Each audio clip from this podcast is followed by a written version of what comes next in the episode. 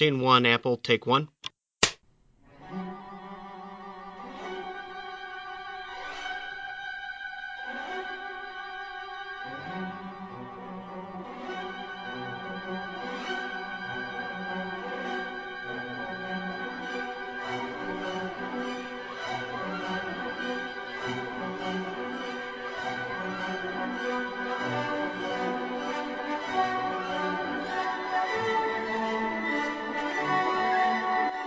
Toutes, bonjour à tous. Vous écoutez le 18e épisode de Playtime, l'émission d'Artzone Chronicles consacrée aux jeux de société.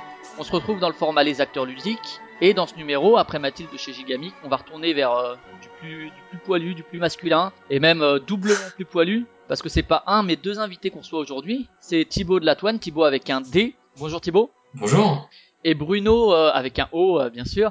Bruno Tati, bonjour Bruno. Bonjour. Si on les reçoit en binôme, c'est un peu une nouvelle, une nouvelle forme, nouvelle forme d'interview. On verra si ça fonctionne, ça devrait le faire. C'est pour parler de l'aventure V Commando, dont Thibaut est l'auteur, éditeur. On va revenir dessus, et puis Bruno est un des deux illustrateurs. On reviendra dessus donc plus largement dans l'émission. Mais pour faire court, donc euh, Thibaut a monté Triton Noir, la maison d'édition qui édite le jeu, qui a été euh, financé via Kickstarter et dont il est l'auteur, tandis que Bruno est l'un des deux illustrateurs, l'autre étant euh, Vincent Philippac. Si je dis des bêtises, tu me reprends Thibaut ou Bruno. Parfait. Et donc c'est une espèce de team, on va en parler après de toute façon, euh, voilà, il y a une espèce de team qui s'est montée autour du projet. Mais d'abord on va re- revenir sur euh, vos parcours respectifs de joueurs et, euh, autres. Donc d'abord peut-être Thibaut, quelle génération, qu'est-ce que tu as fait comme parcours personnel, scolaire, universitaire? Alors moi j'ai 44 ans. Mon parcours scolaire a été assez chaotique, donc on va peut-être pas revenir là-dessus en détail. J'ai pas fait d'études supérieures, j'ai fait des études artistiques traditionnelles à l'époque où les ordinateurs commençaient à arriver dans, dans les agences de pub. Donc moi j'ai une formation plutôt traditionnelle et, et chez moi je me formais à la 3D. Juste Donc, euh, euh, préciser, euh, là on parle en- entre guillemets dans une faille euh, spatio-temporelle parce que t'es au Canada. T'es où du, Ouais. t'es, t'es d'où euh, dans le Canada? Au à Canada, Montréal, Montréal. enfin, juste à côté de Montréal. Ouais. D'accord. Et euh, mais à la base tu es de la métropole, c'est ça? C'est ça. Oui, je suis d'origine française. Ça fait 4 ans que j'habite ici. D'accord. Et Bruno, lui, est, de, est, du, est directement de la métropole. Tu es d'où, Bruno? Moi, je suis parisien. Parisien, d'accord. Donc ouais, vas-y, re- reviens donc dessus. Ouais, donc euh, au moment où il y avait les ordinateurs, etc., dans les agences de pub, tu disais?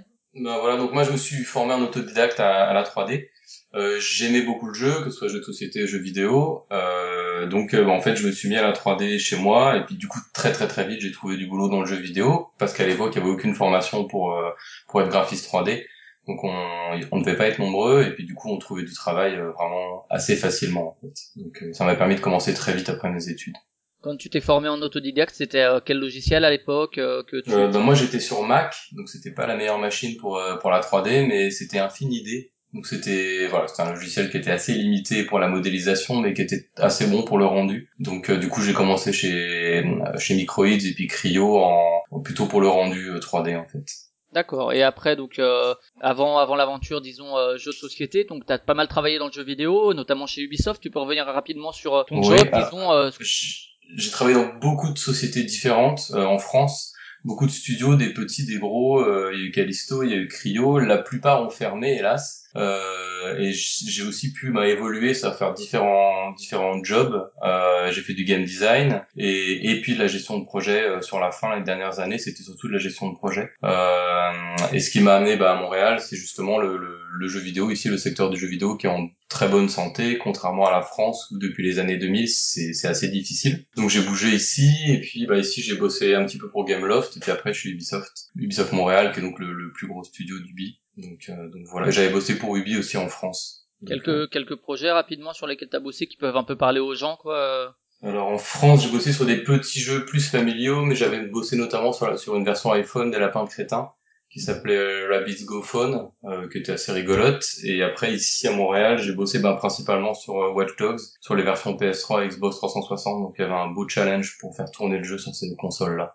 Il y a eu une petite déception des joueurs avec le terme qui s'est presque qui s'est presque généralisé, se faire watchdoguer là, ils en ont parlé pour euh, The, The Division cette année où il y avait beaucoup d'attentes et que finalement le résultat correspondait pas forcément aux, aux attentes par rapport aux E3 précédents. Euh, ça s'est passé comment ça euh, du côté d'Ubisoft? Il y a eu Mais alors ça, je t'avoue moi, j'ai pas vécu le début du projet, j'ai pas vécu le moment où il y avait le 3, euh, l'annonce du jeu. Euh, Moi, j'étais, j'étais, je sais plus si j'étais déjà chez Ubi ou pas, mais j'ai pas vécu ce moment-là. Ce qui est sûr, c'est qu'ils ont fait un travail marketing complètement fou euh, pour l'annonce du jeu, euh, peut-être un peu trop, mais mais en tout cas, ça, ça, le, hype a bien fonctionné. Et après, ben, je pense que les difficultés venaient du fait que c'était des nouvelles consoles.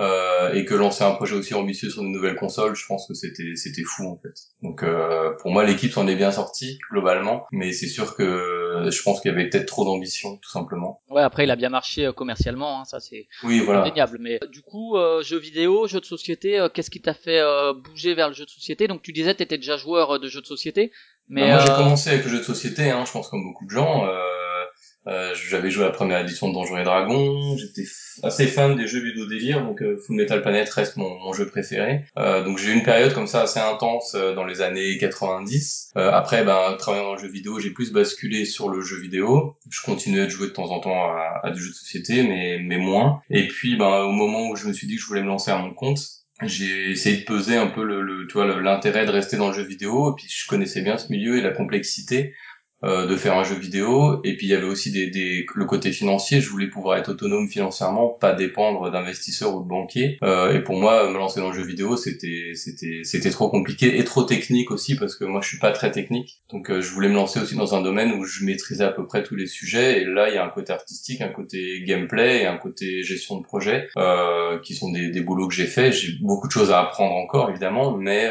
je me sentais à l'aise en fait de me lancer dans, dans ce domaine là et puis j'adore toujours le jeu de plateau donc D'accord, mais il y avait donc la, la, la, volonté de devenir auto-entrepreneur de toute façon de ton côté. C'était ça le point de départ. Hein. C'était ça le point de départ.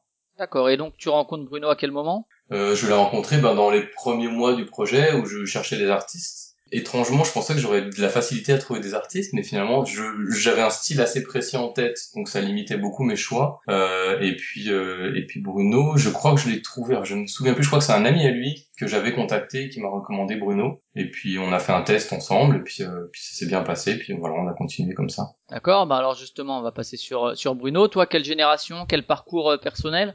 Alors, moi j'ai 46 ans, 69. J'ai bossé pendant quelques années, pendant une dizaine d'années, j'ai été chocolatier pâtissier. Mais en fait, j'ai bifurqué parce que ma passion c'était le dessin et que je voulais au moins voir si c'était possible d'en vivre à un moment donné. en tant qu'autodidacte, j'ai eu du mal. Donc j'ai toujours dessiné, j'ai toujours peint, mais il n'y avait pas trop de débouchés. Donc à un moment donné, je suis passé forcément par une école. T'as essayé quoi, un peu la BD, le, les expos ou non, je, je voulais vraiment faire de l'illustration. Ça a toujours été mon, mon but dans la vie, c'était être illustrateur, quoi. Pour moi, euh, c'est ça. Donc euh, après, euh, c'était compliqué. Euh, j'ai donc, je me suis vite rendu compte que ben, j'avais beau être autodidacte, il me manquait quand même pas mal de bases, il me manquait beaucoup de choses. Donc j'ai fini par de, de bifurquer, de faire une école. j'ai été, donc j'ai fait une école qui me formait pas pour l'illustration. À l'époque, je savais pas trop, je, je connaissais pas toutes les possibilités je suis passé par les Gobelins sur une formation euh, de, de, 9 mois qui me formait au décor, euh, tout ce qui est euh, tout ce qui est pas animation dans, dans le dessin animé, c'est-à-dire tout ce qui est décor, tout ce qui est tout ce qui est feuilles de d'expo, enfin tout, tout ce qui est le, le, les à côté de l'animation. Ça m'a pas ça m'a pas donné de débouché professionnel parce que parce que c'était pas j'étais pas suffisant. Ça, ça s'adressait plus à des gens qui étaient déjà dans l'animation et qui voulaient évoluer sur d'autres postes. Par contre, ça m'a fait rencontrer des gens et grâce à ça, j'ai pu passer euh, sur la bande dessinée et euh, je suis devenu coloriste euh, de bande dessinée. Tu as travaillé sur quoi par exemple quelques travaillé sur sur beaucoup avec les éditions Soleil au départ sur tout ce qui est les contes de Brocéliande les contes alors que je me raconte il y a, eu tous les Merlins enfin en, en, grosse partie les neuf tomes il y a eu la quête du Graal il y a eu donc ça, ça c'est assez vieux parce que ça fait une quinzaine d'années maintenant. Euh, mais là actuellement, je bosse pour euh, pour le Lombard. Je viens juste de terminer euh, le dernier tome de Goliath. D'accord. Je travaille aussi chez Glénat pour euh, Shadow Banking. Enfin voilà quoi, j'ai des petits des petits boulots de. Et tu arrives aujourd'hui à vivre effectivement de de ta passion d'illustrateur ou faut quand même que tu aies encore quelque chose à côté? Non, je, je vis de je vis de mon mon métier de coloriste. Et tu travailles euh, au numérique ou euh, tu restes au traditionnel? Tout en numérique. Je travaille dans un atelier comme beaucoup d'ailleurs. Mais quasiment que des auteurs de BD, mais je fais tout en numérique. Et que mon premier album que j'ai fait en en tradi et avec ce que j'avais gagné, en fait, je m'étais euh, je m'étais informatisé parce que c'était le seul moyen que ça devienne à peu près rentable. D'accord. Ok.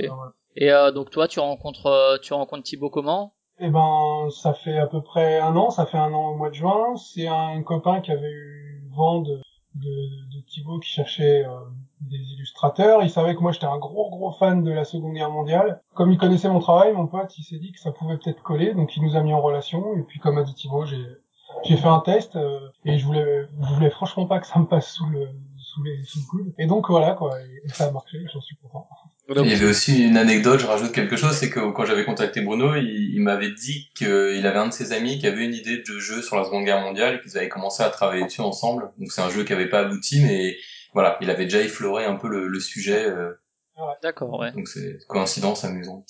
Et donc finalement, c'est mis en place une espèce de team autour du projet. Alors je sais pas à quel moment chacun est intervenu dedans, mais c'est vrai que si on regarde un peu sur le Kickstarter ou sur le site, il y a game design et plus ou moins directeur artistique euh, et auteur de jeu, etc. Donc Thibaut. Et il y a en illustration Bruno et Vincent. Donc Bruno, tu t'es occupé de quoi dans le jeu? Euh, Rapidement, on reviendra dessus, mais euh, Alors, moi en fait, ça va être euh, tout ce qui est euh, les, les les les personnages, les pions, donc euh, le, le- le design des pions, euh, principalement le- la silhouette du, du, du pion qu'on voit, pas euh, l'habillage, ça c'est Thibaut qui s'en est occupé. Euh, et ensuite euh, chaque personnage qui va être sur la carte. Je travaille là-dessus, enfin j'ai travaillé, on a travaillé parce que c'est un boulot à, à plusieurs avec des retours dans, en- dans le but d'améliorer au maximum le, le- l'aspect euh, du, du personnage, son attitude, enfin tout ça quoi. Donc moi c'est que les persos.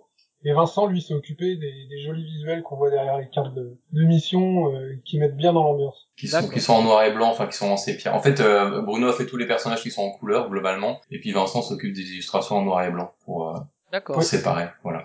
Après, on a en counseling. Alors je sais pas, tu vas pouvoir préciser ce que tu entends par là. Fabrice Lamidet, c'est ça? Oui.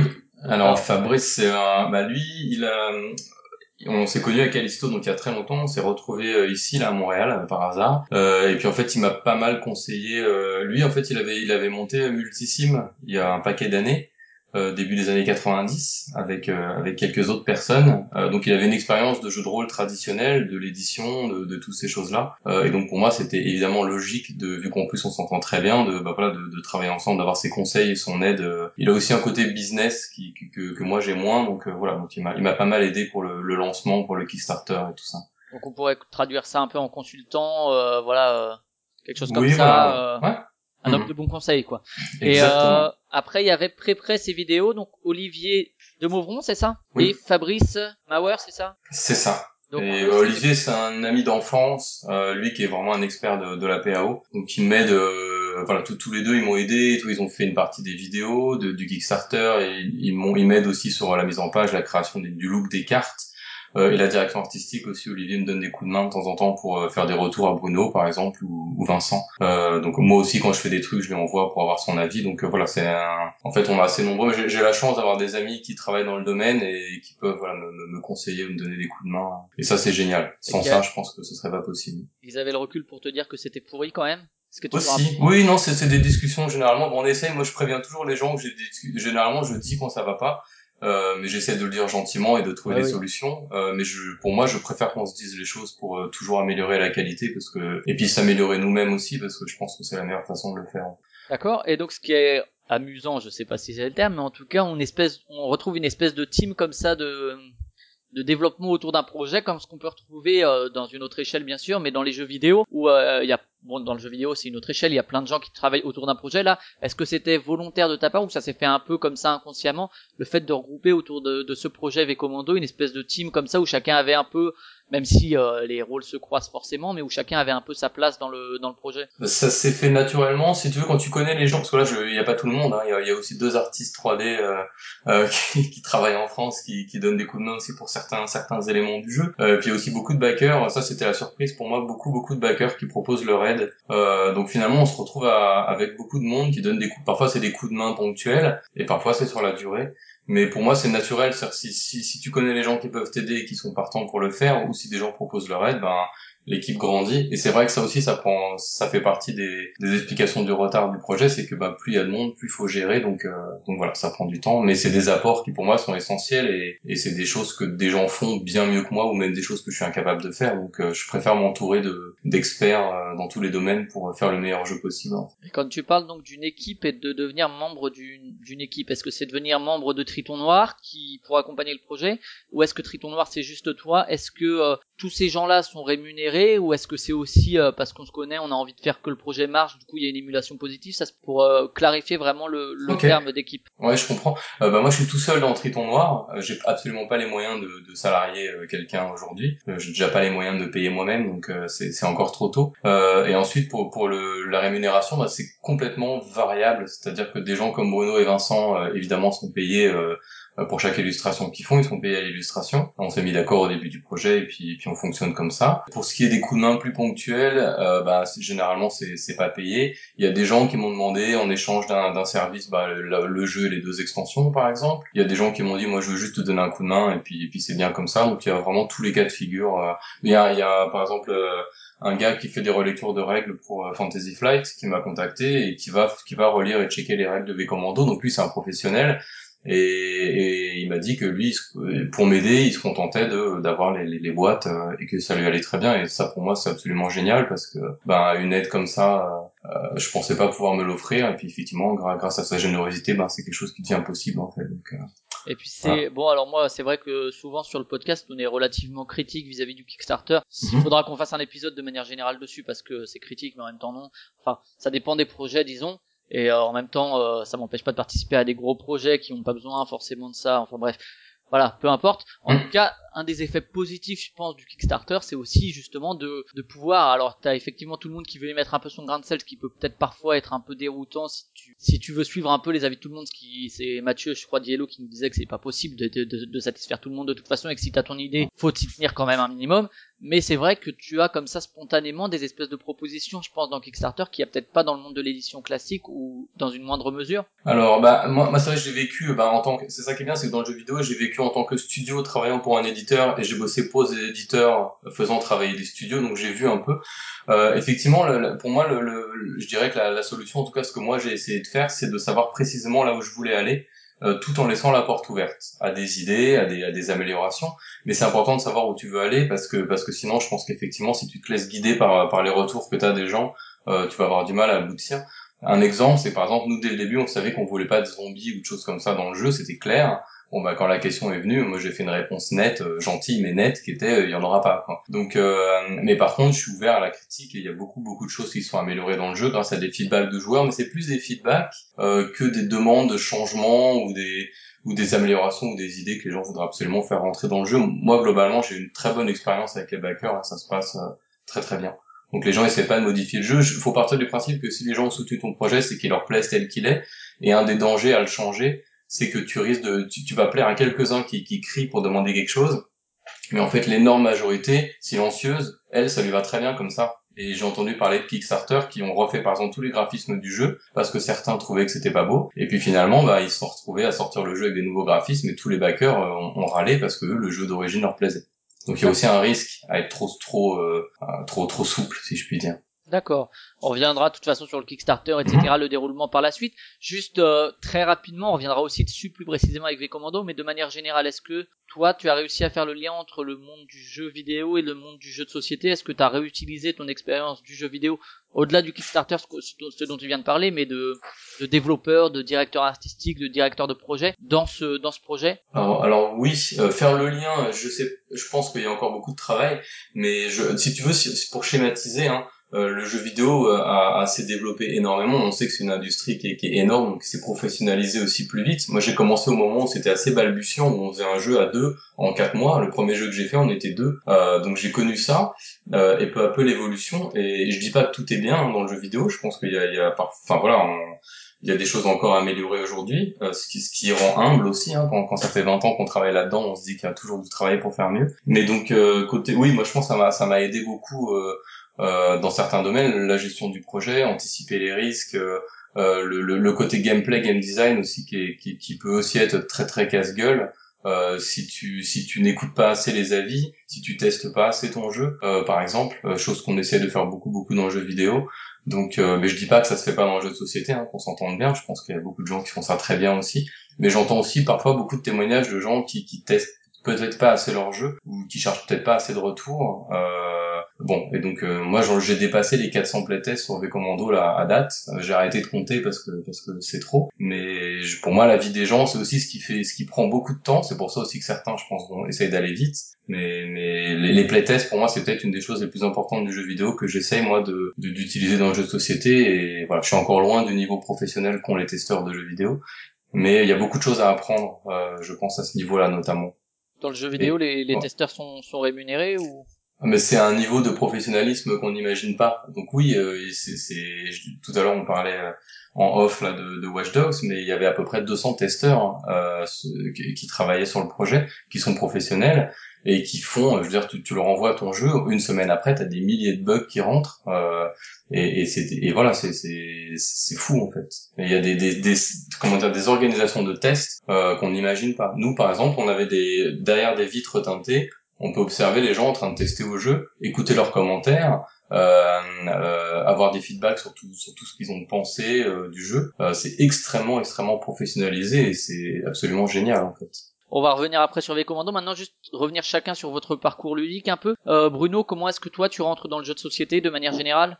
J'ai commencé quand j'avais avec les premiers livres dont vous êtes le héros, ensuite vers Donjons et Dragons, j'ai fait un peu de Space Hulk, par des copains surtout. Moi après, euh, j'étais vraiment passionné par le dessin, donc j'ai préféré passer du temps à dessiner qu'à jouer. Euh, j'ai quand même gardé euh, l'aspect ludique du, jeu de rôle en, en, peignant des figurines. J'étais un gros fan de diorama, de, de, de figurines, de, de, peinture de figurines. De temps en temps, ça m'arrive de faire parfois un petit un petit Cthulhu, mais mais je suis pas un, je suis pas un gros gros joueur. Je me considère pas comme un gros joueur. D'accord. Est-ce que tu as quand même des, des jeux un peu que tu, que tu considères comme culte ou pas tellement? Non, je pourrais pas pas totalement au courant de des, des, des, jeux qui sortent. Ce que je regarde par contre, c'est les jolies boîtes qui, qui font de, de quelques illustrateurs. Je suis vraiment branché sur le, le visuel et quelques illustrateurs euh, français que je connais qui bossent et que je trouve euh, assez impressionnant. Ouais, et du coup, V Commando, tu l'as testé avant d'être euh, de prendre ah, part au projet ou? J'ai toujours pas eu l'occasion d'y jouer. J'ai regardé des playtests en, en vidéo donc j'ai pu voir un peu comment ça fonctionnait et tout pour me faire une idée. Je me suis fait une idée aussi du jeu euh, au fur et à mesure en discutant avec Thibaut. Mais euh, proprement dit, j'ai pas j'ai pas fait de partie. Et a priori, donc ça t'a pas euh, gêné pour faire des visuels qui correspondaient à ce qu'attendait Thibaut Alors les visuels non parce qu'il était c'était assez précis et tout et puis on a beaucoup échangé. Maintenant euh, je sais pas ce qu'il en aurait été si j'avais joué avant. Est-ce que j'aurais été plus vite? Est-ce que j'aurais capté des choses plus vite? Est-ce que j'aurais euh, visualisé des choses autrement? Je je sais pas. Je, pense que c'est important. Enfin, je c'est quelque chose qu'on n'a pas pu faire à cause de la distance. Mm. Euh, typiquement, ça montre une des limites de la distance. Hein. Mais je pense qu'il y a un vrai intérêt à ce que tous les artistes qui travaillent sur, sur un projet puissent tester le jeu au moins une fois. Euh, bah, un exemple, par exemple, Bruno a fait des, des, des, les pions de personnages au début étaient très très détaillés et en fait, quand, quand moi je les imprimais en petit, on perdait beaucoup beaucoup de détails. Donc effectivement, là, comme Bruno disait, je pense qu'il aurait peut-être pu aller plus vite sur certaines choses. Et bon, c'est la vie, hein. Mais euh, mais c'est voilà, c'est une, une, des petites failles de, de, bosser à distance. Oui, c'est ce que disait Pierrot euh, quand on l'avait reçu. C'est-à-dire que bon, lui, il a eu l'occasion de tester à presque tous les jeux qu'il a illustrés. C'est aussi parce que c'était des jeux de personnes qu'il connaissait, de potes, etc. Du coup, il les aurait testés mm. sûrement de toute façon. Mais notamment aussi pour des questions d'ergonomie, de se dire ah là, ça va se jouer comme ça, donc il faut que je laisse cet espace de libre ou des choses comme ça. C'est vrai que ça peut ça peut aider mais bon comme quoi on peut quand même arriver à un résultat euh, satisfaisant sans sans c'est juste peut-être effectivement un peu plus long mais après euh, voilà, bah, après, l'autre chose importante, c'est de faire beaucoup tester le jeu. Moi, ce que, la façon dont je le fais, c'est que dès que je reçois des visuels, je les intègre dans le jeu, je réimprime mes cartes, je remets tout à jour, ce qui fait que je fais ça très régulièrement, et après je fais tester. Et ce qui fait que j'ai très vite des retours sur les derniers éléments, ce qui permet de, voilà, de corriger le tir au plus vite, en fait. D'accord. Après, c'est vrai que le fait que toi, tu aies aussi un côté un peu créatif, disons, ça permet d'avoir un interlocuteur qui va pouvoir avoir un, retour constructif, tandis que c'est vrai que si c'est quelqu'un, un chef de projet, bon, il y a toujours plus ou moins de la création dedans, c'est, je pense, inévitable, mais c'est vrai que quelqu'un qui va être moins euh, rompu euh, à tout ce qui est peut-être illustration, je sais pas si toi t'as aussi un peu touché à tout ça, euh, Thibaut? Ah bah oui beaucoup. Enfin moi, moi j'ai moi, j'étais j'ai une formation d'illustrateur euh, traditionnel enfin de, de pas pas que illustrateur mais artistique. Donc j'ai essayé de faire de l'illustration puis j'ai vu que j'étais pas au niveau donc c'est pour ça que je me suis redirigé vers vers la 3D mais euh, pour pour dire les choses franchement hein. mais c'est sûr que j'ai quand même fait quelques illustrations. J'avais fait une couverture de Casus Belli aussi à l'époque mais en 3D mais euh, mais du coup c'est sûr ça aide à discuter c'est sûr qu'avec les interlocuteurs plus graphistes là on bah on parle la même langue parler simplement donc on, on se comprend moi je peux anticiper aussi les, les risques, ce qui fait que j'essaie de leur donner des, des guides et des directions euh, claires euh, pour bah voilà pour pas leur faire perdre de temps. Donc donc oui, je pense que c'est important. D'accord. Et donc toi Thibaut, est-ce que donc t'as parlé un peu de ton entrée dans le jeu aussi. Est-ce que t'as des jeux cultes préférés, des types de jeux préférés, ou tu joues un peu à tout, mais si t'as quelques noms à, à citer peut-être? Alors moi je suis assez curieux, c'est amusant parce que Space Hulk Bruno en parlait, mais c'est aussi un de mes jeux préférés. Euh, Full Metal Planet, je sais plus, je crois j'en ai parlé déjà. Euh. euh... Qu'est-ce qu'il y a d'autre là On a testé Arcade Quest un peu plus récemment, on a fait la campagne là, qui est assez sympa. En ce moment, je suis dans une frénésie de pandémie aussi, qui n'est pas tout nouveau, mais que, que j'aime beaucoup. Tu vas prendre Pandémie euh... Legacy quand ça va sortir alors ou... Bah écoute, peut-être. Euh, j'ai déjà du mal en fait à jouer aux jeux que j'ai, donc euh, je, je me surcharge pas de, de jeux. Puis après, je suis curieux, donc c'est vrai que j'aime bien essayer, tester des nouveautés, des mécanismes originaux. Euh, donc, euh, donc ça c'est plus par curiosité, mais j'ai toujours eu sa curiosité dans le jeu vidéo aussi. Je touchais à tout parce que je trouve ça important quand on crée des jeux de d'avoir de, des connaissances un peu de, de ce qui se fait. Et là, du coup, euh, en jeu entre guillemets récent ou à venir, il y en a sur lesquels t'as l'œil particulièrement ou? Euh, Comme ça, à froid. J'aurais du mal à te répondre. Parce que c'est vrai qu'il y a deux écoles dans les dans les auteurs de jeux, disons, qui créent mhm. des mécaniques, ou, enfin voilà, bref, qui créent un jeu. Il y en a qui euh, vont jouer à beaucoup beaucoup de choses parce que ils vont se dire il faut de toute façon que je connaisse plus ou moins le monde du jeu actuel pour pondre mon jeu parce que il faut pas que je fasse quelque chose qui existe déjà parce qu'il faut que je vois aussi un peu dans quoi on baigne. Et t'as aussi ceux même s'il me semble que c'est moins fréquent qui se disent ben moi je me bon, j'exagère mais je me mets dans une cave euh, pour pas être influencé pour pas plagier euh, plus ou moins ah. sciemment ce qui existe. Toi, t'es plutôt quelle, de quelle école Je serais un peu entre les deux, je te dirais. C'est-à-dire que je regarde quand même ce qui se passe, mais euh, mais euh, c'est pas forcément pour ça que je vais je vais. Toi, j'essaie quand même d'apporter des choses innovantes, même si tu peux pas tout révolutionner. Hein. Euh, mais je trouve ça, moi, je trouve ça important de tenir au courant de ce qui se fait donc euh, et de tester. Donc c'est vrai que moi je vais souvent à des soirées de jeux là, avec des amis ou des conventions et puis tester de nouvelles choses. Ça me plaît pas forcément. Il y a des jeux je sais que ça me plaira pas mais c'est toujours intéressant de tester si ça dure pas trois heures hein. mais c'est toujours intéressant d'essayer donc euh, je suis quand même assez curieux de nature donc euh, et du coup ton côté auteur de jeu c'est venu vers quel moment euh, de jeu de société Est-ce que c'est le premier jeu que tu as développé, V Commando, ou est-ce que avant tu avais déjà fait des tests ou euh, qui avaient fonctionné ou pas euh? bah, Alors je te dirais le, le truc bateau, mais c'est que jeune, tout petit, voilà, ça déjà en jouant au premier jeu, j'essayais de me créer des jeux, mais bon, qui évidemment donnaient rien d'intéressant. après, bah, le côté, non, le, je dirais que le côté créateur de jeu, il est vraiment venu bah, quand je bossais dans le jeu vidéo, en fait, à, à commencer à faire du game design de jeu.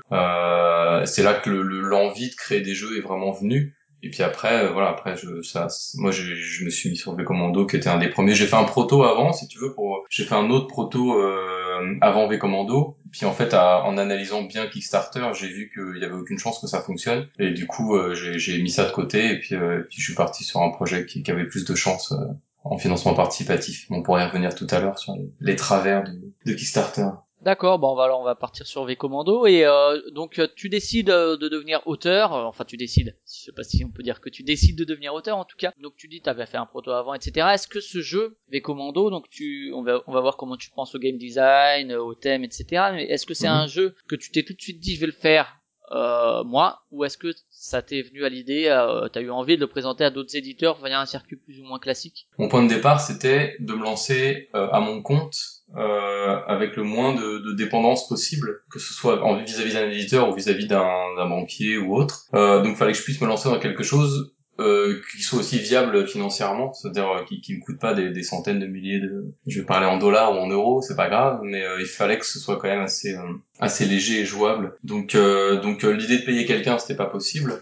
donc et puis j'avais aussi envie de créer le jeu moi-même. Hein, genre c'était quand même ça principalement le point de départ. Donc, je suis pas, je suis pas le premier. Je sais que parfois ça peut être casse-gueule. Donc, euh, j'espère que ça, ça me réussira.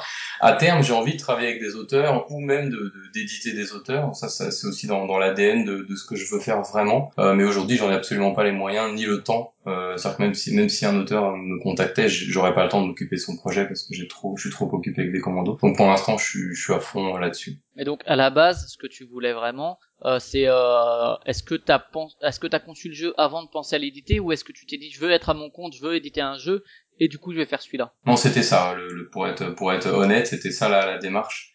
Euh, et Kickstarter était donc aussi dans le. Pour moi, c'était évident qu'il fallait faire un projet avec Kickstarter. Euh, de là est partie la réflexion de voilà quel, quel type de jeu, etc. Donc je, je, je le dis franchement hein, parce que c'est peut-être moins vendeur que de vendre du rêve, mais, mais c'est vrai que c'était mon idée de départ. Après, je bah, j'ai analysé beaucoup beaucoup ce qui se faisait, les projets. Euh, et puis en fait, il y a un moment où ça a fait tilt, c'est-à-dire euh, jeu coop et commando. personne n'avait fait ça. Et, pour moi, ça a coulé tellement de sources que, que, que c'était que les deux allaient très bien ensemble que je me suis dit, il faut absolument partir là-dessus. Alors, je sais plus exactement à quel moment ça s'est fait par rapport à Kickstarter, hein, mais mais en tout cas, ça s'est fait après. Et puis et puis en fait, après, il y a eu le côté furtivité qui est venu naturellement avec les commandos et qui a apporté, je pense, la, la touche vraiment originale et, et nouvelle euh, au jeu en fait par rapport aux jeux concurrents, euh, dungeon crawler euh, qu'on voit un peu un peu partout.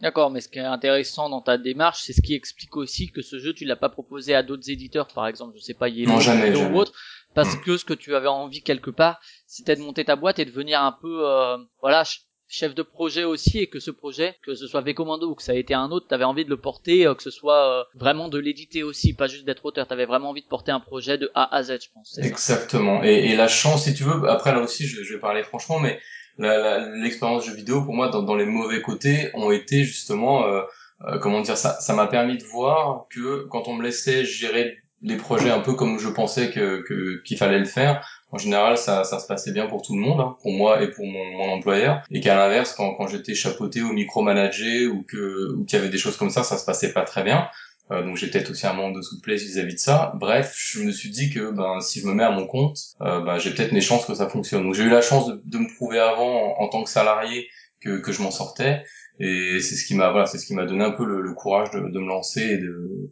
et tenter l'aventure en fait. Du coup, la genèse du projet, tu dis Triton Noir est créé avant V Commando du coup? Euh, Oui, ben en fait j'ai créé, enfin j'ai créé la boîte en mai, mais c'était plus pour des raisons administratives et, et, du fait que je sois immigrant au Canada que ça a été long, sinon j'aurais créé plus tôt. Et, il fallait avoir une société montée pour lancer un Kickstarter, donc ça faisait partie des, des conditions. Mais donc tu savais, tu, savais, déjà que tu ferais v Commando quand même Oui, oui, oui. Après, comme je te disais, l'ordre, honnêtement, je sais plus trop. Mais, euh, et donc, tu disais vaguement, donc euh, le thème, ok, euh, pourquoi ce thème de la Seconde Guerre mondiale? Déjà, pourquoi le V Commando? Pourquoi ah, le v, Pourquoi V? Bah, C'est v, v for Victory. D'accord. Donc c'était ça l'idée. Euh, et aussi pour avoir un titre, tu sais, un peu un peu punchy, un peu court, et puis euh, et puis qui marche bien au niveau référencement aussi, parce que c'est un peu une clé aujourd'hui. Donc et après pourquoi les pourquoi les commandos? Bah Parce que moi, je, je, je vraiment, c'est un thème qui me passionne depuis longtemps. Euh, je sais pas pourquoi, je sais pas d'où c'est venu, mais j'avais acheté les bouquins. Euh, j'ai plus le nom de l'auteur, je crois que c'est Matagnon ou Montagnon euh, qui a écrit des bouquins sur les commandos de la Seconde Guerre mondiale, et, et je comprends toujours pas aujourd'hui pourquoi il n'y a pas plus de jeux ou de films sur ce sujet parce que c'est absolument passionnant. Donc euh, donc voilà, donc euh, j'avais envie aussi de, de, de, faire quelque chose sur ce thème. Je sais pas exactement dans quel dans quel ordre ça se fait, mais il y a Heroes of Normandie qui était déjà sorti au moment où tu as pensé au projet ou qui était en, en gestation? Oui, non, c'était déjà annoncé. Euh, je crois qu'il y avait déjà eu le Kickstarter même. Je sais plus encore une fois exactement, mais oui, c'est un projet que j'ai suivi clairement. Mais du coup, tu t'es pas dit euh, comme toi, en, tu, tu pensais tout de suite au thème euh, coopératif? Oui, oui, pour moi c'était d'entrée de jeu. Du coup, t'as même pas, tu t'es même pas posé la question, est-ce que ça risque pas de faire doublon? Déjà, euh, Heroes of Normandy, pour ceux qui connaîtraient pas, c'est une démarche assez, disons originale. C'est le la Seconde Guerre mondiale vue du côté film hollywoodien. Euh, c'est un parti pris euh, et donc c'est un jeu d'affrontement à deux joueurs. Donc toi, de toute façon, tu t'es pas dit que ça pouvait faire une concurrence euh, ou quoi que ce soit, puisque de toute façon, ton parti pris de base était peut-être pas le même au niveau historique et au niveau mécanique, c'était pas non plus la même chose. C'est ça, c'est très différent. Bah, pour résumer, nous on a une approche effectivement enfin historique euh, assez assez souple. C'est-à-dire que moi c'était un mix un peu entre l'histoire et euh, un côté euh, euh, jeu vidéo ou cinéma mais peut-être un petit peu plus sérieux un petit peu moins fun. Mais moi ce que je voulais c'était prendre de la distance à mon avis comme les gens de Rose Normandie prendre de la distance un petit peu avec les événements euh, pas être dans quelque chose de trop grave et trop euh, tu vois sanglant ou la guerre au premier degré. Oui, je pense que c'est euh, cette distance à prendre qui explique aussi le le fait qu'il y ait peu de jeux finalement sur le sur le sujet, c'est que c'est toujours bon dans les wargames c'est en l'occurrence un, un, des un des sujets les plus abordés avec les guerres napoléoniennes mais c'est vrai que mm. dans le jeu de plateau à moins de prendre une distance alors je pense qu'il faut à la fois prendre une distance relativement éloignée pour pas faire non plus trop sérieux et pas faire trop wargame parce que ça existe déjà mais en même temps pas trop loin, sinon on a l'impression qu'on se fout de la gueule de, de, de tout ça. Ou euh, je pense c'est c'est un peu cet équilibre là qu'il fallait trouver entre les deux. Voilà, et c'est un équilibre délicat à trouver. L'équilibre entre le, moi je mets ça, si tu veux, je mets ça sur un plateau. Je mets d'un côté l'historique, l'historique et réalisme, on va dire, et de l'autre côté le fun. Euh, et ça peut paraître étrange, mais pour moi, c'est, la balance se fait à ce niveau-là. C'est-à-dire que en faisant des concessions vers l'historique, bah, tu vas souvent perdre du fun, mais tu vas, tu vas rendre le jeu plus réaliste je peux te donner un exemple, par exemple, tu pourrais dire, ben tiens, les, les armes pourraient s'enrayer aléatoirement. Ce serait réaliste. Mais est-ce que c'est amusant? Est-ce que c'est drôle d'être pénalisé complètement aléatoirement? Personnellement, je pense pas. Maintenant, euh, je cherche pas à faire une simulation, moi je, je, le dis toujours. Et en même temps, comme tu dis, c'est important que les, les, fans de la période s'y retrouvent, et je, je crois et j'espère qu'ils s'y retrouvent au niveau de, du, du, matériel et surtout au niveau de l'ambiance. Moi, c'est ça que j'aime, c'est que quand les gens jouent au jeu, en général, ils me disent qu'après la partie, qu'ils ont, ils étaient dans l'ambiance qu'ils imaginent, en tout cas des, des, commandos. Le côté furtif, le côté, euh, euh, enfin ce côté-là, ils le retrouvent bien, et ça, je trouve ça chouette parce que c'est ce que j'essayais vraiment de faire ressortir. Euh, le, le feeling pour moi c'est important. C'est-à-dire que c'est, je design, enfin je, je, je, crée le jeu aussi en essayant de, de penser aux émotions que les joueurs vont ressentir. Et ça peut paraître peut-être étrange, mais voilà, c'est moins mathématique que euh, émotionnel en fait ma façon de, de travailler. Quoi. D'accord, oui, je pense que ce qui est important, c'est de toute façon de, de dire que tu attends du jeu, toi quand tu le crées, de, de communiquer sur, euh, ben moi mon jeu il se dirige vers ça, euh, c'est-à-dire Heroes of Normandy, s'ils avaient voulu communiquer en disant c'est réaliste, ils seraient cassé la gueule, alors que là en, annonçant directement, ben nous on choisit ce parti pris, euh, vous l'aimez, vous l'aimez pas, voilà, c'est euh, chacun ses trucs. Est-ce que tu as eu des retours de gens qui, qui t'ont critiqué sur le thème, sur sur la période, sur la façon dont tu représentais la période, sur les, le fait que tu respectes pas tout à fait le réalisme de la, de la période? Non, écoute, euh, enfin, ça peut paraître bizarre, mais pas du tout en fait. Euh, non, parce qu'en fait, les gens qui sont venus sont des gens attirés par la période. Euh, et je crois pas. Il y en a peut-être un ou deux qui trouvaient ça un peu étrange. Surtout, il y a des, des, côtés pas, pas hyper réalistes. Par exemple, on joue des personnages qui viennent de différents corps d'armée, euh, d'autres pays, euh, et qui gardent leurs uniformes euh, alors qu'on aurait dû logiquement tous les habiller avec l'uniforme des commandants anglais par exemple. Donc il y a peut-être une ou deux personnes qui ont tiqué par rapport à ça, mais là aussi c'est bon, c'est aussi une volonté de représenter un peu les différentes nationalités euh, qui ont participé au conflit en fait. Donc puis de toucher différents marchés, tu vas pas de faire un jeu 100% britannique, mais, mais de pouvoir être un petit peu plus international parce que c'est vrai que moi j'avais aussi des, des envies, euh, des ambitions, même si j'aime pas ce mot-là, mais de, de, que le jeu soit diffusé mondialement et pas à une toute petite échelle pour espérer m'en sortir. Et donc Bruno, toi, euh, quand euh, bon, on reviendra sur la, la manière dont t'es, enfin on a déjà, on a déjà vu un peu comment t'es arrivé sur le sur le projet, mais euh, pour pour illustrer les personnages, qu'est-ce que tu consultes comme source en, sachant à peu près ce vers quoi veut se diriger Thibaut? Alors en fait, faut savoir que quand je reçois les propositions de personnages que je dois dessiner, Thibaut a fait une grosse recherche de documents et de, de références, donc que je reçois généralement ou un brief du personnage, mais avec j'ai toujours une flopée d'images pour pouvoir euh, alimenter. C'est assez pointu, c'est assez dirigé. Euh, euh, S'il y a une attitude qui, qui plaît, j'ai déjà à peu près euh, une la posture, euh, des choses comme ça, ouais. Je vais avoir la référence par rapport à quel type d'arme ce personnage va avoir. Sur une photo, je vais par exemple avoir, il a cette arme-là, et par exemple s'il y a d'autres armes sur le personnage sur la photo, elles vont être rayées ou il va y avoir un petit mot comme quoi non, pas ces armes-là. donc c'est c'est pour gagner du temps, ça c'est ça c'est super chouette parce que du coup on va directement à l'essentiel et ensuite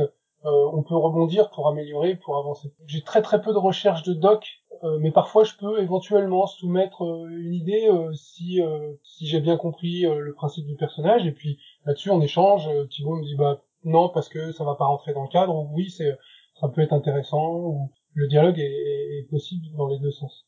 Et du coup toi tu étais quand même déjà intéressé par le thème, par la période, etc. Ah oui, j'étais euh, à fond dans le thème. J'avais déjà euh, commencé une ébauche de jeu avec un, copain qui avait euh, qui voulait faire un cop. En plus, c'était un coopératif. C'était plus un truc qui se dirigeait vers du Indiana Jones, le premier, avec un groupe de. là, c'était pas des commandos, c'était un groupe de militaires plus des archéologues, un archéologue qui devait aller chercher des choses dans différents terrains. Enfin bon. Et j'avais déjà fait des recherches, donc j'avais déjà approché le problème. Donc j'avais une petite idée de ce qu'il y avait à faire. Et et puis comme c'est une, une, une, époque, enfin une époque historique qui me qui me passionne aussi, donc euh, j'avais euh, j'avais pas mal de choses à, à dire, à faire, donc euh, j'y ai trouvé, j'ai bien trouvé mon compte. Donc t'as pas eu de difficulté entre justement essayer de coller plus ou moins un certain réalisme euh, graphique, mais en même temps euh, garder euh, l'esprit un peu fun, que ce soit attractif comme jeu de plateau. Ça c'est tout de suite trouvé l'équilibre ou il y a eu des moments où t'as hésité entre, bah je vais plutôt utiliser ce type de trait ou plutôt justement plus celui-ci? J'avais des références sur lesquelles je devais me baser, donc, donc Thibaut m'avait envoyé une référence d'un artiste et je devais essayer d'y coller en amenant un petit peu mon caractère, mais, mais sans vraiment m'en aller. Et, euh, et puis ensuite, euh, ensuite, même si ça collait pas, même si je faisais des choses qui, qui étaient peut-être un peu trop, un peu trop graves ou un peu trop sérieuses, ou dans l'autre sens un peu trop, euh, trop humoristique, mais je sais pas trop mon style humoristique, donc j'aurais peut-être eu tendance à être un peu trop grave. Dans ce cas-là, bah, avec Thibaut, hop, on recadrait le truc, et puis, voilà. C'était, quand même un travail d'échange. Avec le temps, on, on arrive maintenant à a rapidement tombé pile poil. Mais, euh, mais au début, oui, il a fallu des échanges pour que je, pour que je cerne le, problème. Vu que j'avais pas joué, il fallait que je, que j'ai une vision à peu près euh, précise de ce que je devais faire. Est-ce que tu recevais euh, par exemple des croquis des fois, euh, de un peu d'une posture à prendre ou euh, de quelques trucs, ou c'était vraiment plus des indications textuelles avec éventuellement des photos, des images? Ouais, des photos, des images. après, c'était surtout quand j'envoyais une première version, j'avais des retours directs sur l'image avec des, des, ajustements de position, des ajustements de d'attitude. De, ce sur quoi je rebondissais et puis ainsi de suite comme ça euh, généralement sur euh, je sais pas sur une carte ou sur un pion entre la première version et la version validée il devait y avoir entre deux et quatre versions pour arriver à la version finale. Et pour mais après c'était euh, généralement la deuxième version était une mise au point sur l'attitude donc là c'était bon et puis ensuite c'était régler les teintes qui des fois étaient peut-être un peu trop saturées alors qu'il nous faut plutôt des couleurs un peu désaturées, un peu grisées. Ça va être euh, des petits détails, euh, un gun qui est pas dans la bonne main ou, euh, une sacoche qui était pas forcément comme ça. Après c'était sur les détails parce que les détails sont quand même aussi importants. Et est-ce que il y a des trucs qui t'ont particulièrement emmerdé à, dessiner ou à illustrer? Non. Et qui te restent en tête en te disant oh ça je le ferai plus non? Non rien de non c'est un plaisir à chaque fois parce que le thème me passionne après je vais peut-être qu'on en reparlera plus tard mais en fait j'ai eu l'impression de de par moment de jouer à enfin de, de, créer les persos qu'il y avait eu dans le fameux jeu vidéo euh, Commando derrière les ennemis. Ouais, bon, on en reparlera, ouais, de toute façon. Ouais, il y, y, avait un, un, parallèle. Non, j'ai, franchement, je me suis, euh, je me suis bien, bien amusé. Euh, je continue parce que j'ai toujours pas fini. Mais non, non, j'ai pas de, j'ai pas de souvenir d'avoir, d'avoir lutté. Il y a eu des choses qui étaient plus faciles à faire et d'autres plus compliquées. Mais, mais, mais il n'y a pas eu de, de, de, non, de choses qui m'ont, qui m'ont fait chier, non, absolument pas. Et donc là, tu bosses toujours dessus. Euh, T'es en rush ou finalement c'est un travail de longue haleine où t'as où t'as eu des moments de rush où il fallait que tu finisses tel truc pour tel moment pour le Kickstarter parce qu'il fallait montrer ça. Est-ce qu'il y a eu des moments vraiment un peu de stress ou euh, c'est plutôt un travail sur le long terme? Non, en fait, je parce que je, faisais ça en même temps je fais de la couleur pour la BD en même temps j'ai un autre boulot qui me prenait des jours donc à un moment donné ça a été euh, j'avais mes journées bien remplies je rentrais de l'atelier je continuais à bosser le soir euh, voire un peu même la nuit mais c'était le en fait je me gardais ça pour euh, je faisais d'abord mon boulot et puis je me gardais ça après parce que c'est le dessert quoi. J'y passais du temps parce que ça me plaisait bien donc donc c'était pas le truc que je commençais à faire pour que ce soit fait c'était le truc que je gardais en réserve le soir pour pouvoir m'amuser et puis puis m'éclater. Et puis comme ça tout au long de la journée je réfléchissais je savais ce que j'allais faire ce sur quoi j'allais bosser. Donc du coup dans la journée comme ça je gambergeais. Et puis soir j'avais des, idées. Et puis dans la journée hop j'envoyais peut-être un petit mail à, à Thibaut pour avoir son avis sur une ou deux idées. Puis lui me disait ben non peut-être pas celle-ci plutôt celle-là. Et puis le soir j'essayais de faire un rough. Et puis hop je lui envoyais. Et puis comme ça on avait un retour. Et puis comme ça ça avançait. J'essayais de faire avancer les choses euh, toutes les toutes les semaines d'envoyer des choses pour que les pour que ça avance pour que que tout avance en même temps. D'accord. Et euh, justement, au niveau des échanges, vous communiquez comment? Par mail, par Skype, par euh, Facebook, par euh, téléphone plutôt? Les éléments essentiels des échanges d'idées par mail, mais on essayait de se faire un Skype. Si c'était pas toutes les semaines, c'est tous les 15 jours à peu près.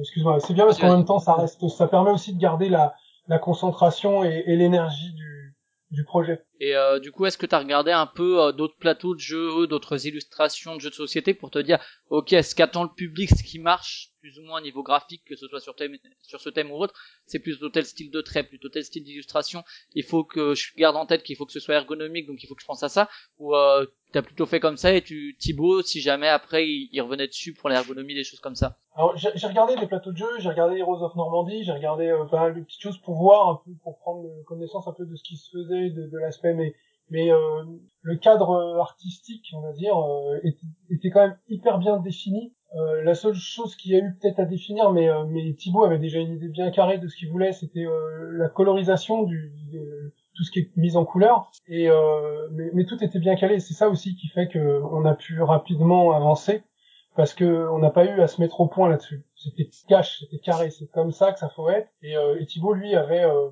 avait euh, la, la, le niveau, le niveau bas, il voyait bien si ça rentrait dans ce qu'il voulait ou si ça en débordait, et puis hop, il recalait le truc. Ok, Thibaut, si on revient sur les, les inspirations, la question de Mathilde la dernière fois, alors je poserai aussi une question au prochain invité, on peut de manière générale poser une question à la con ou une question sérieuse, et du coup, elle c'était une question sérieuse justement sur le jeu vidéo Commando. Elle a dit qu'apparemment tu t'en étais un peu inspiré, et dans quelle mesure en fait elle voulait savoir euh, jusqu'à quel point? Est-ce que c'est uniquement d'un point de vue visuel ou est-ce que aussi d'un côté gameplay, d'un côté atmosphère, ambiance, feeling de jeu? Bah Alors ça peut paraître étonnant, mais ça faisait pas partie de mes références de départ, euh, même si c'est un jeu que j'ai aimé, auquel j'ai joué hein, euh, il y a quelques années. Mais bizarrement, moi j'étais vraiment dans à la fois les vrais commandos, donc les bouquins sur les, desquels je me suis inspiré, et plus Metal Gear Solid euh, au niveau ambiance, furtivité. Euh, euh, alors je sais que c'est étrange, mais en tout cas c'est c'est comme ça que ça ça a démarré. Euh, après évidemment quand je cherchais euh, voilà de, de, de peut-être des idées ou des, des dans tous les registres, hein, euh, j'ai été regarder un petit peu, mais ça fait c'est une de mes sources d'inspiration, mais je dirais pas que c'est la source principale. Quoi. Il y a aussi pas mal les films et tu vois, il y a beaucoup de films, il y a aussi des, des petits clins d'œil dans le jeu, euh, notamment dans, dans quasiment tous les films de commando. Il y a un moment où les Allemands sont derrière une porte et essayent de défoncer une porte avec une grosse masse. Et bon, bah, c'est quelque chose que j'ai mis dans le jeu, par exemple, parce que je trouve ça, je trouve ça rigolo et que c'est un petit clin d'œil. Donc, euh, donc euh, oui, c'est une des sources, mais c'est clairement pas. Et, et pas pour le, pas, pas, pour le gameplay, etc. C'était non pour le gameplay quasiment pas, je te dirais. D'accord. Et euh, t'as mis des cartons en référence à Metal Gear ou euh, non des corbeaux, des non, non, non, non, non, il n'y a pas vraiment de référence à Metal Gear, euh, mais c'est plus l'ambiance, moi, c'est plus vraiment le côté furtif. Si tu veux, ce que j'ai cherché à faire, c'est à, me dire, il y a les commandos qui étaient assez furtifs en général. Euh, ensuite, il y a le jeu vidéo qui a eu son interprétation de la furtivité. Et moi, c'est des genres de jeux que j'adore, donc euh, moi, j'en ai, fait beaucoup, beaucoup des jeux comme ça. Euh, ce jeu un peu de chasseur chassé, là, un coup c'est toi le chasseur, un coup c'est toi qui es chassé, et puis, puis ça fait des rythmes intéressants. Euh, et je me suis demandé effectivement comment retranscrire ça en jeu, dans un jeu de plateau, sachant qu'évidemment on a des contraintes beaucoup plus grandes, on peut pas faire des règles complexes. Euh, enfin, on pourrait, mais ça, on va tomber dans une simulation, c'est pas ce que je cherchais. Donc. Euh. Ouais, et puis parler de rythme dans le jeu de société, c'est presque quelque chose d'assez original aussi, de d'essayer de trouver un rythme du ah jeu. Oui.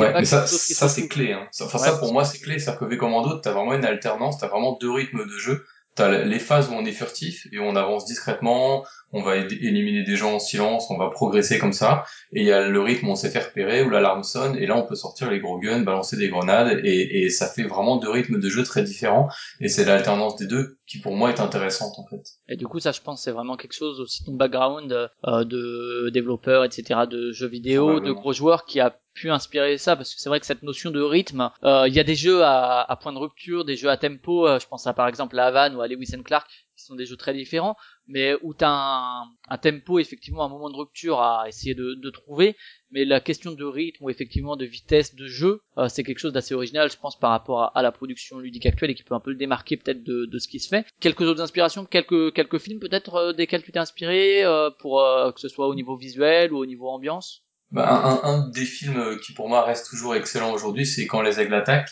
euh, qui, qui je trouve est toujours très bon et, et que, que j'aime beaucoup. Après les autres sont un petit peu plus, tu vois, t'as, t'as les douze salopards, t'as les canons de Navarone, t'as qui, qui pour moi ont quand même pris un coup de vieux et euh, sont, sont amusants et divertissants. Mais je veux dire, c'est, c'est un peu différent. Donc euh, il y a eu aussi dans un autre registre mais qui n'a rien à voir, il y a eu Fury aussi récemment là, que j'ai mhm j'ai bien aimé, mais bon, qui, qui m'a pas vraiment inspiré grand chose. Mais euh, puis après, voilà, comme je disais, il y a beaucoup de jeux vidéo. Euh, c'est, quand même pas mal de jeux vidéo, et c'est vrai que le jeu a un espèce de cachet. Euh, c'est ce que certaines personnes me disent. Il y a une espèce de feeling jeu vidéo qui vient très probablement, oui, de, de, mon, de mon parcours, et qui est peut-être différent de, de, de, la production actuelle. Ça, j'aurais du mal à dire parce que j'ai pas une, voilà, une vue assez large de tout ce qui sort. Et du coup, quand est-ce que tu penses, à quel moment, disons, tu penses au projet où tu te dis, ok, je le fais? À peu près. Ouais, c'est franchement c'est super dur parce que ça s'est fait en plusieurs étapes. Il y a eu l'étape où je me suis dit je veux me mettre à mon compte, il y a eu l'étape où je me suis dit qu'est-ce que je fais? Euh, enfin, j'exagère un peu parce que disons tu te dis euh, je vais faire sur ce thème les commandos et alors donc là pour le coup t'es vraiment parti du thème. Ouais, je suis vraiment parti du thème. Tu t'es dit je veux faire un jeu sur les commandos coop quoi. Ça c'est clair, voilà, c'était le point de départ. Et après, euh... comment est-ce que je vais rendre le coop, comment est-ce que je vais rendre la furtivité, etc. C'est ça. Donc quand si je me trompe pas, c'était en novembre 2013. Et euh, du coup quand donc tu commences à développer le jeu, tu penses rapidement au mécanisme de furtivité. Euh... Oui, alors c'est venu tout de suite en fait et ça a pas bougé. Donc ça, ça c'est ça c'est c'est cool. Donc ça, oui, le, la furtivité, c'était vraiment dans, dans, dans le tout début du jeu et puis ouais, ça a pas bougé en fait.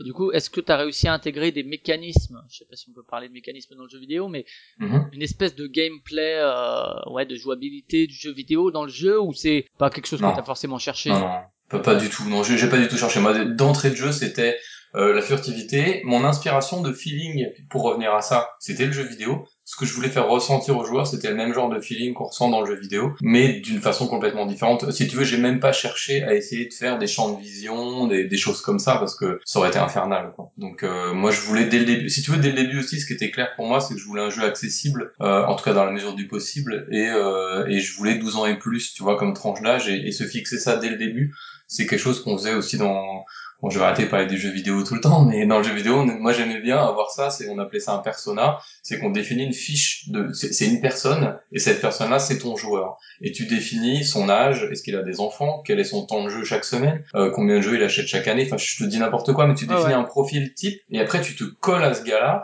et tu peux l'afficher sur ton mur même si tu veux, et tu dis je fais le jeu pour euh, pour lui, et ça c'est génial parce que c'est aussi une bonne façon de garder ta ligne tout le temps, moi depuis le début, j'ai jamais bougé de cette ligne et je pense que c'est ça aussi qui aide parce que si tu rajoutes des règles et de la complexité, ben tu vas changer de public petit à petit et savoir à qui on s'adresse. Moi, c'est un conseil que je donne aux auteurs euh, que je rencontre là ici beaucoup.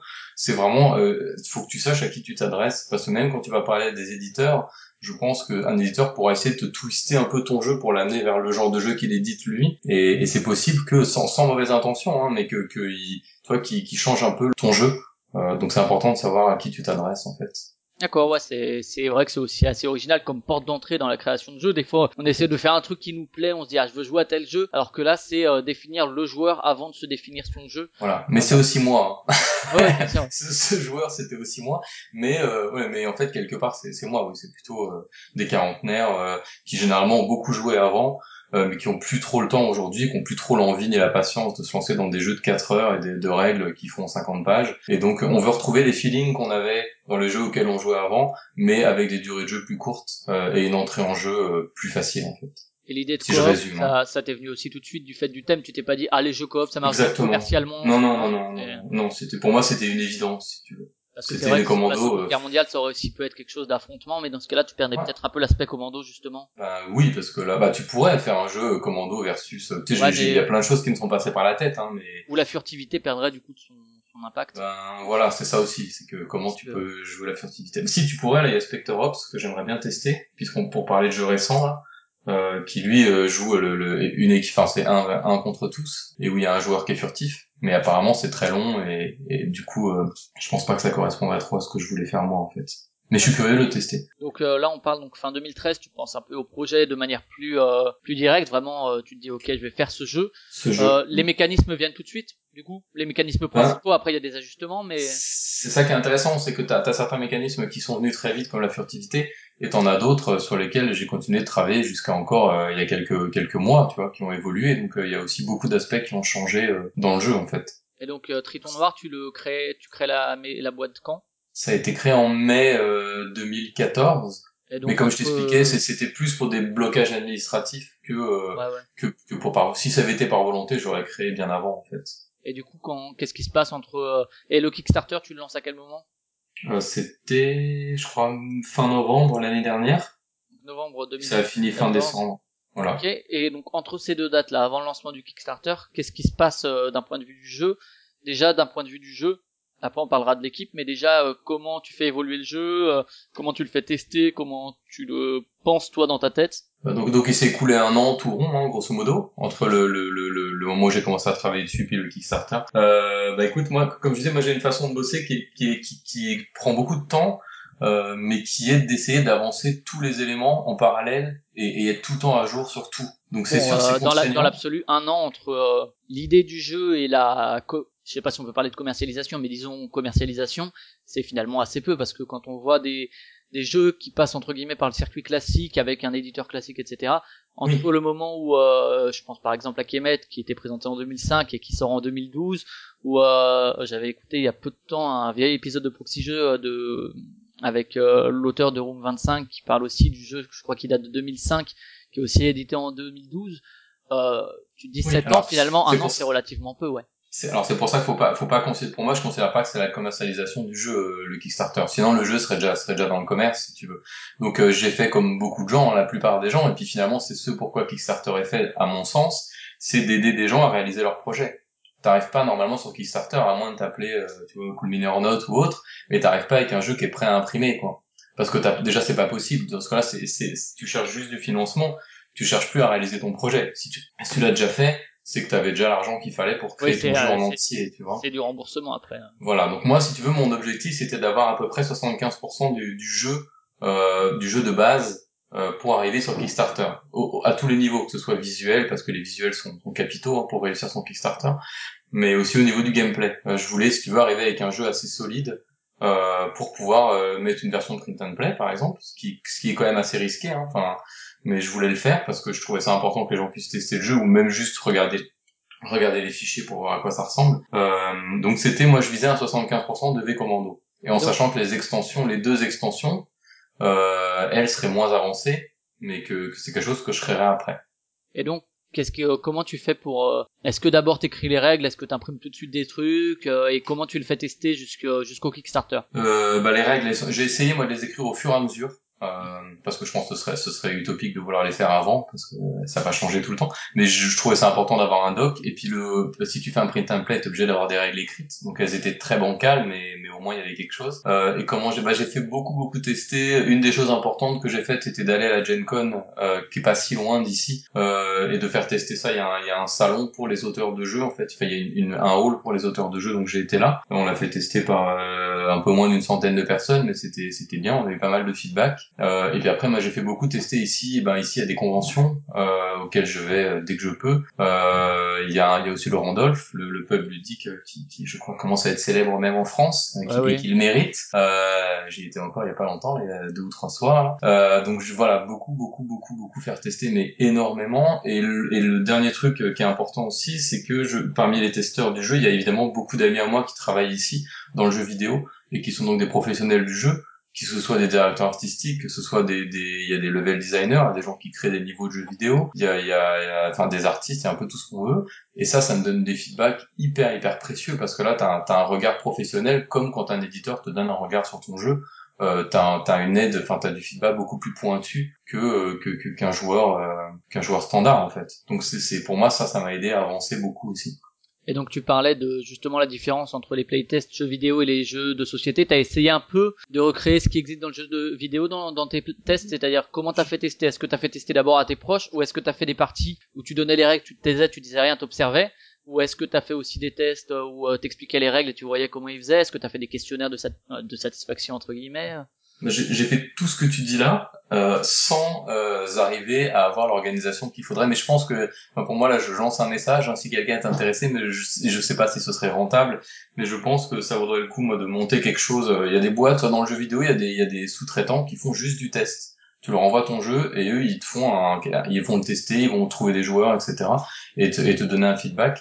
Et ça c'est quelque chose qui, pour moi en tout cas, serait extrêmement précieux si ça existait euh, et, euh, et, je pense qu'il y a quelque chose à faire. Mais parce, parce que ça demande beaucoup de temps si tu veux le, le euh, comme je te disais les, les, gens qui font ça dans le jeu vidéo c'est leur boulot quoi. Et, ils font ça euh, de manière professionnelle à plein temps toute la journée. Et moi je, moi j'ai déjà difficilement le temps de faire tout ce que je dois faire sur des commandos donc je peux clairement pas aller si loin. Par contre là je en ce moment là je travaille avec quelqu'un ici à Montréal qui me donne un coup de main justement on commence un petit peu à faire ça c'est à dire que lui il organise des tests il trouve des joueurs il sait imprimer son proto du jeu et il va faire tester il m'envoie des feedbacks et tout ça donc ça on commence, on met ça en place avec lui en ce moment. Et euh, donc le Kickstarter arrive en novembre. Alors est-ce que t'as pas peur un peu en te disant euh, bah je lance un truc qui est pas fini? Parce que tu dis que pour toi c'est vraiment le l'essence du Kickstarter quelque part de justement permettre un projet qui n'est pas fait, mais est-ce que qui n'est pas produit finalement est-ce que euh, parce que c'est là aussi la production qui coûte des sous et le développement etc. Enfin il y a beaucoup beaucoup de facteurs qui influent sur sur euh, le prix. Est-ce que c'est pas dangereux de proposer un projet qui n'est pas finalisé d'un point de vue des règles, euh, d'un point de vue peut-être visuel, je sais pas parce que c'est vrai que c'est c'est euh, c'est aussi euh, des investissements euh, auprès des illustrateurs etc mais est-ce que c'est pas un peu dangereux d'arriver et de dire bah voilà j'ai pas fini tout à fait il y a encore des choses à régler je suis preneur des retours je vous le mets un print template vous hésitez pas à le tester est-ce que tu t'es pas dit les gens vont prendre pour un charlot bah c'est très stressant. Hein. C'est effectivement c'est des bonnes questions puis c'est des questions qu'on se pose.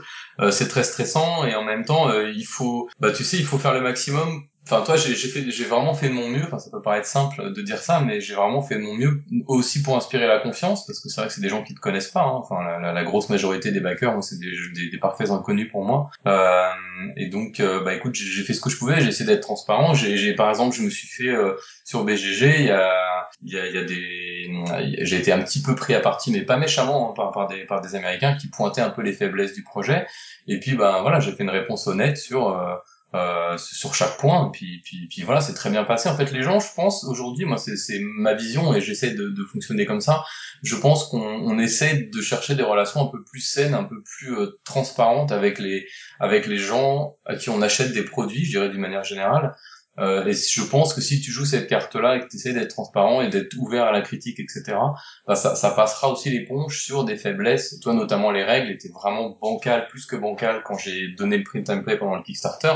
Il y a peut-être des joueurs à qui ça a fait peur, hein, ce que je comprendrais. Mais, mais euh, j'ai préféré les donner dans cet état-là et laisser la chance aux gens de tester un print and play. Euh, plutôt que de rester opaque là-dessus et, je pense que ça inspire la confiance aussi c'est-à-dire en gros ben voilà le jeu tel qu'il est aujourd'hui il est pas fini euh, et puis et puis j'espère que ce que je vous montre aujourd'hui vous donne confiance et envie de d'aller plus loin avec moi D'accord, parce que euh, et donc tu t'es jamais posé la question de je vais l'auto-éditer de manière euh, classique en demandant des fonds ou euh, sur ah, des fonds propres? C'était trop dangereux pour toi? Bah c'est beaucoup trop cher aussi quoi. c'est c'est bête mais mais c'est un c'est un gros projet. Les Commando c'est un gros jeu. Euh, il y a énormément d'illustrations, euh, donc c'est un projet qui, qui coûte cher et puis c'est quand même, j'investis moi déjà beaucoup, tu sais à titre personnel, hein, j'ai déjà investi beaucoup et l'argent récolté sur Kickstarter euh, suffirait pas à faire un projet comme ça. Ça c'est un autre sujet. Je sais pas si, si tu veux qu'on l'aborde maintenant. Ouais, on peut en parler de je sais pas si toi tu veux en parler, on verra. Mais est-ce de manière, parce que voilà, on peut se poser la question, quelqu'un il se dit, ah mon jeu il est bien, allez je vais je vais l'éditer et puis et puis je vais me rembourser après. Euh, bon, il euh, y a des, je sais plus, je saurais pas dire comme ça, mais si on veut juste éditer un jeu de cartes, il va falloir compter tant. Pour un jeu comme ça, un hmm. peu ambitieux en termes de matériel, en termes d'illustration, c'est faut compter environ un investissement de combien de. Bah. honnêtement, c'est très dur de te répondre, mais j'ai quand même, j'ai quand même essayé de te faire une réponse. Mais avant de te la faire, je pense que ça dépend ce que tu inclus dans ce prix-là. Et si tu inclus uniquement le coût du jeu, des illustrations, de la fabrication, tout ça, tu vas avoir un prix. Mais ce qu'il faut pas oublier, c'est que moi je fais ça à plein temps et que et qu'en attendant, il ah faut, quand même, bien que j'arrive à gagner. Moi j'ai une famille, tu vois, j'ai trois enfants, etc. Donc euh, donc il faut il faut aussi prendre en compte ça. Moi j'avais estimé, si tu veux, et encore une fois c'est un chiffre que je sors un peu de mon chapeau parce que bref, mais moi c'était aux alentours de 100 000 dollars pour euh, faire le jeu en entier, le fabriquer, euh, si tu veux l'amener de A à Z jusqu'au bout. Oui, c'est pas juste la production, moi c'est ce que je dis. Euh, voilà, moi c'est complètement global en fait. On avait parlé de Time Stories également et puis on l'a testé là au début et on a discuté un peu et c'est vrai que ce qu'il faut prendre en compte c'est bien sûr la production, les illustrations, les, les coûts de transport, etc. mais aussi le développement euh, sur Time Stories qui a été développé pendant des, des années bah ceux qui développent, ça leur prend du temps, il faut, enfin ça se rémunère, je veux dire, c'est pas, c'est pas gratuit. Exactement. Et ça, c'est vrai qu'on a tendance à l'oublier. Les gens voient juste les coûts de fabrication, se disent, bah voilà, un jeu comme ça, ça devrait coûter 20, 30 000 dollars à fabriquer, donc euh, où est le toit, euh, pourquoi il demande autant? Et donc après, on vient, j'en viens à ça parce que les gens se posent la question parfois, et je tiens à en parler parce que je trouve ça important sur Kickstarter. Pourquoi est-ce que j'ai pas demandé 100 000 dollars sur Kickstarter? Parce que finalement, ce serait logique si tu veux, vu que je te dis que c'est à peu près ce dont j'avais besoin. Et là, on en arrive à un des travers de Kickstarter, qui est qu'en fait, t'as as un intérêt à mettre ton, ton budget le plus bas possible euh, pour qu'il soit financé. Aussi parce qu'une fois qu'il est financé, il y a plein de backers qui vont venir à ce moment-là. Ça peut mhm. paraître paradoxal, mais là, il y a beaucoup beaucoup de gens qui viennent une fois que le, le, le projet est financé et que les stretch goals commencent à se débloquer. Euh, ça, je l'ai constaté. Euh, et c'est aussi quand parce tu parles des 100 000, tu comptais déjà les stretch goals dedans ou pas ou pas encore? Bah là, je, quand je te parle de 100 000, c'est vraiment une espèce, d'une espèce, une espèce d'enveloppe globale. D'accord, ouais. Okay. D'accord euh, et qui est sans doute pas tout à fait juste, hein, parce que j'en oublie. Oui, à peu près, oui. J'en oublie sûrement. Hein, je pense que c'est plus haut que ça. Mais, mais donc voilà, et t'as intérêt aussi, tu vois, à mettre un budget bas parce que tu vas pouvoir te vanter d'avoir atteint ton, ton, ton objectif en une journée, euh, ou alors d'avoir fait fois X euh, par rapport à ton budget, enfin, etc., etc. En conclusion, euh, ce que je constate moi, c'est que la plupart des projets, ne, à mon avis, le coût indiqué là ne représente pas la vraie somme euh, pour créer le jeu. Oui, c'est comme, euh, c'est comme, Conan, comme Conan qui avait demandé 80 000. On se doute qu'ils attendaient au moins un million. Ils se disaient pas, ils se disaient en dessous de 500 000 c'est foiré comme projet. Pourtant ils l'auraient financé. Mais par rapport à ce qu'ils avaient investi eux, euh, bon c'est pas le même type de projet. c'était, mais voilà, c'est euh, ou zombicide. voilà un exemple parfait. On demande autant, mais ils, attendaient au moins un million cinq, deux millions. C'est clair. Et euh, voilà, c'est moi, il faudra qu'on fasse un épisode spécial sur les dynamiques de Kickstarter. Sur... Il faut en parler parce que pour moi, si tu veux, là où c'est extrêmement dangereux, c'est que si moi j'avais j'avais récupéré 41 000, bah je serais en train de pleurer un petit peu aujourd'hui, tu vois, parce que mon projet aurait été financé et en même temps, euh, j'aurais besoin d'aller chercher plein d'argent pour pouvoir continuer de le faire. Donc moi, mon message, c'est juste que tu te prévois un plan de sécurité qui fait que si tu n'arrives pas à atteindre euh, ton montant, bah tu as une solution financière pour réussir tu vois enfin je sais pas si je suis clair. ouais, ouais c'est ce qui explique aussi par exemple que euh, un projet comme Hope ou euh, d'autres projets ont été annulés alors qu'ils auraient pu réussir, mais réussir tout juste. Et réussir Mm. tout juste, c'est presque le- la pire des situations parce que C'est la pire des situations, c'est ça, c'est c'est- c'est ça mon message. Et il faut faire très attention à ça quand même, parce que ça arrive. hein. de, tu te dois de dire ok, on va vous le faire, mais en même temps, bah tu te mets dans une position inconfortable. Tu dois livrer. Quoi. Ouais, c'est ça, tu dois livrer pour moi à tout prix, c'est c'est vital quoi. Donc euh, tu peux pas te, te per- ça pour moi c'est un risque que j'aurais jamais encouru. Donc moi j'avais pris mes précautions voilà avant euh, pour avoir ce plan B. Euh, donc j'ai de la chance, c'est quand même monté à bah, quasiment 87 000 dollars. Et puis après on continue avec euh, Baker Kit là à côté, ce qui fait qu'en fait au total là j'a- j'arrive à à peu près à la somme dont j'avais besoin. Mais euh, heureusement, tu vois. Enfin, Ok, ouais, bah c'est c'est vrai que c'est un sujet intéressant parce qu'il y a aussi tout- tous les risques euh, que entre guillemets tu vas pas prendre et que ça va être les backers qui prennent pour toi parce que euh, voilà c'est pas toi qui investis c'est eux et sans avoir de produit fini alors que c'est vrai quand on va dans une boutique dans un jeu qui est édité ah oui. paf ok j'achète le jeu il est fini je sais qu'il a été testé etc je l'achète paf je peux y jouer le. Kickstarter c'est vrai que ça a toute une dynamique un peu particulière de euh, j'investis euh, des fois beaucoup alors que c'est pas forcément terminé ou si c'est terminé c'est pas encore produit enfin voilà c'est un, une psychologie un peu particulière c'est vrai que c'est c'est Ah oui, c'est fou. Et puis, et puis la confiance pour moi est au cœur de tout ça. Enfin, pour moi, c'est une preuve de confiance absolument incroyable que les gens euh, font en, en soutenant un projet. Quand on y pense, c'est c'est fou de faire ça. Donc, euh, donc c'est pour ça que c'est un- pour moi, euh, je suis redevable à un point euh, que, que je pense que je suis pas prêt d'oublier en fait.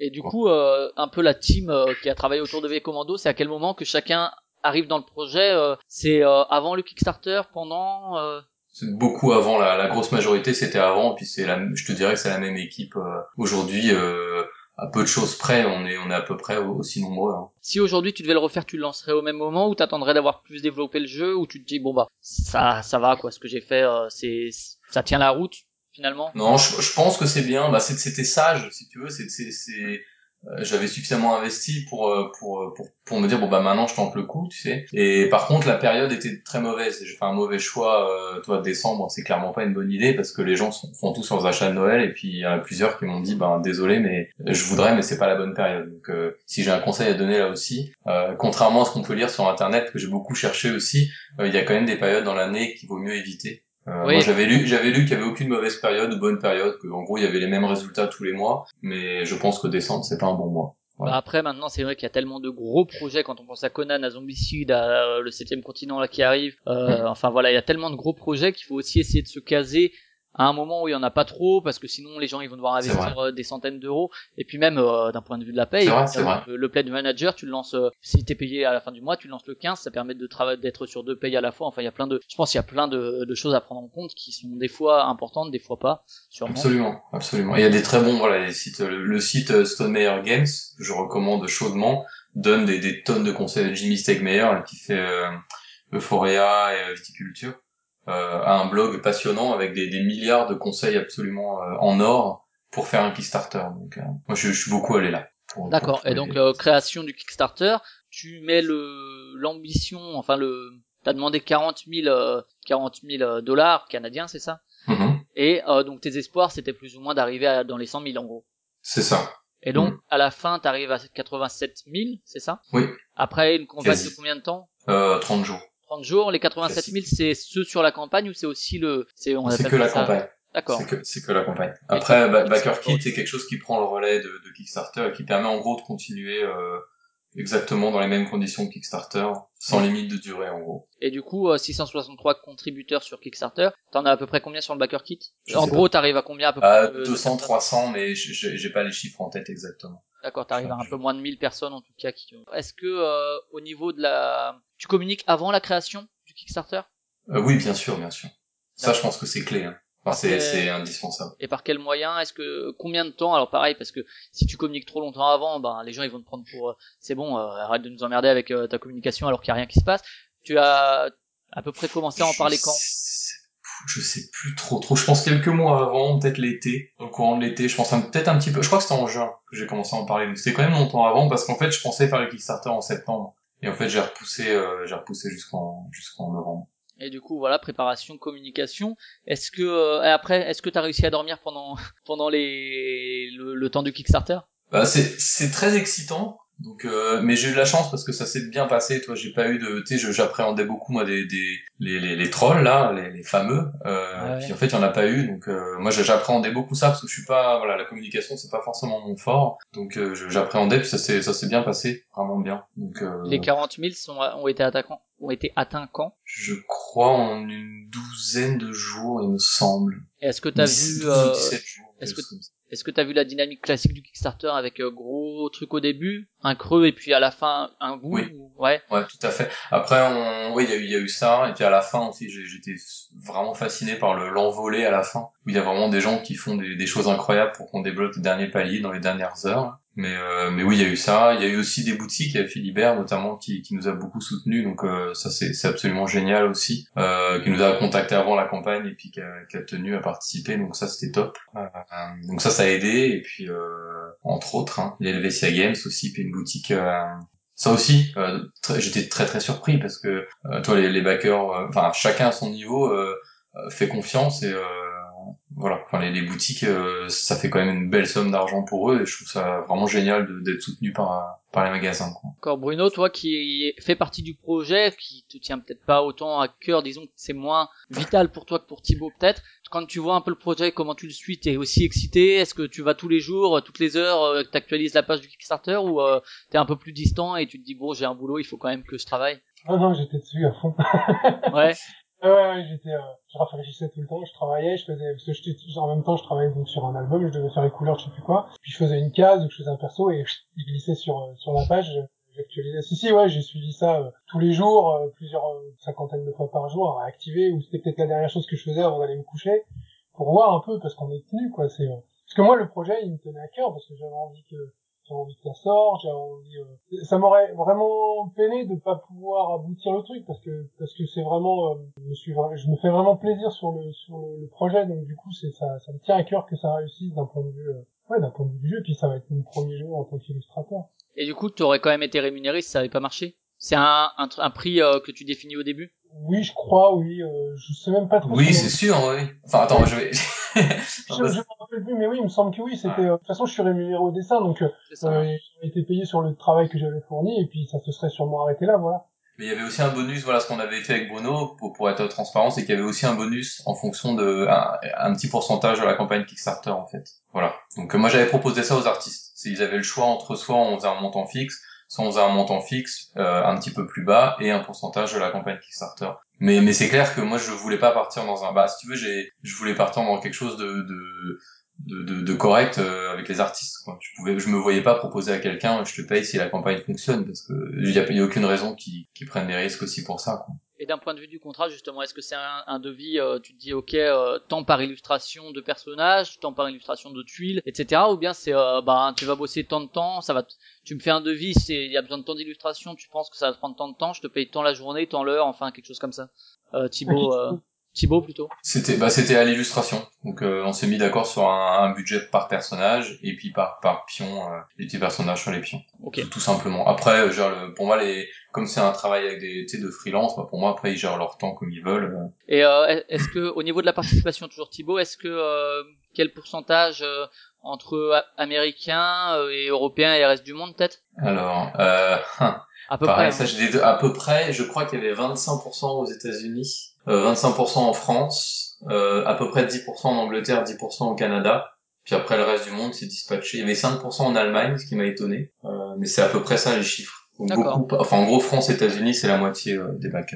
Est-ce que tu penses parce que c'est un capital de sympathie du fait que tu sois euh, francophone et que du coup euh, ben on s'est dit allez on va le soutenir euh, voilà parce que c'est un, pro- petit projet euh, qui on a envie de soutenir du fait ouais d'un cap- d'un capital de sympathie ou Il y a, il y a de ça, puis il y a aussi que bah, moi je sais forcément plus communiquer en France que qu'aux qu'aux États-Unis, hein, parce que bah, par, la, par la nature de, enfin par, ma langue, et, puis aussi parce que ben voilà sur Trick Track il y a pas mal d'échanges depuis le début du projet. Il y a quelqu'un qui a créé un poste en fait un jour, et puis c'est parti de là, et puis euh, et puis et puis donc euh, il y a eu beaucoup d'échanges sur Trick Track, donc je pense que ça a dû jouer pas mal à mon avis. Pendant la campagne, est-ce que toi t'as beaucoup beaucoup de messages? Est-ce que tu arrives à survivre euh, Ta boîte mail explose pas? Qu'est-ce que tu as plutôt comme message? Des messages d'encouragement, des messages de conseils, des gens qui veulent t'apprendre la vie, euh, des gens qui disent euh, ton projet a jamais marché. C'était plutôt quel type bah, Tout ça, ouais, tout ça quand même. alors aussi là aussi on voit les différences culturelles. Ça c'est juste pour la petite anecdote, mais entre les, les feedbacks des États-Unis sont beaucoup plus. ils peuvent dire des choses un peu cash, enfin comment dire non. Ils vont ils vont pointer le doigt sur des sur des problèmes, mais ils vont dire ça avec beaucoup de diplomatie et de posant des questions, etc. Alors qu'en France, on va plus avoir des avis, des avis définitifs. Donc c'est vrai qu'il y a eu des gens qui disaient, bah ça marchera jamais sa campagne, euh, il s'y prend pas bien, euh, il faut qu'il fasse comme ci, il faut qu'il fasse comme ça. J'ai discuté avec ceux qui voulaient bien en parler, qui m'ont donné des conseils certains, euh, et puis qui m'ont aidé à améliorer la campagne. Donc je, les ai remerciés, et puis je les remercie encore aujourd'hui. je pense qu'il faut pas s'arrêter à ça. C'est-à-dire que la, la, façon dont les choses sont dites, faut essayer de passer par dessus et aller chercher le message et pourquoi est-ce que la personne dit ça et essayer de creuser avec lui. Donc on a eu plusieurs discussions privées avec euh, avec des, des, gens sur Trick Track, euh, puis BGG aussi. Euh, et puis et puis pour moi c'est comme ça que bah, comme je disais au début, c'est comme ça qu'on va s'améliorer. Donc, voilà, ça et ça m'a ça m'a beaucoup aidé. Hein. Les stretch goals, je les ai revus, je crois trois ou quatre fois pendant la campagne grâce notamment aux gens de Trick Track. Hein, euh. Est-ce qu'il y a des choses vraiment importantes en termes de mécanisme du jeu ou euh, de feeling de jeu qui ont été modifiés pendant le Kickstarter ou ça c'est des détails, des ajustements de stretch goals, etc. plutôt? Alors je te dirais en termes de feeling, je pense pas trop que ça ait bougé. Ce qui a beaucoup changé, enfin beaucoup changé, ce qui a pas mal changé, c'est les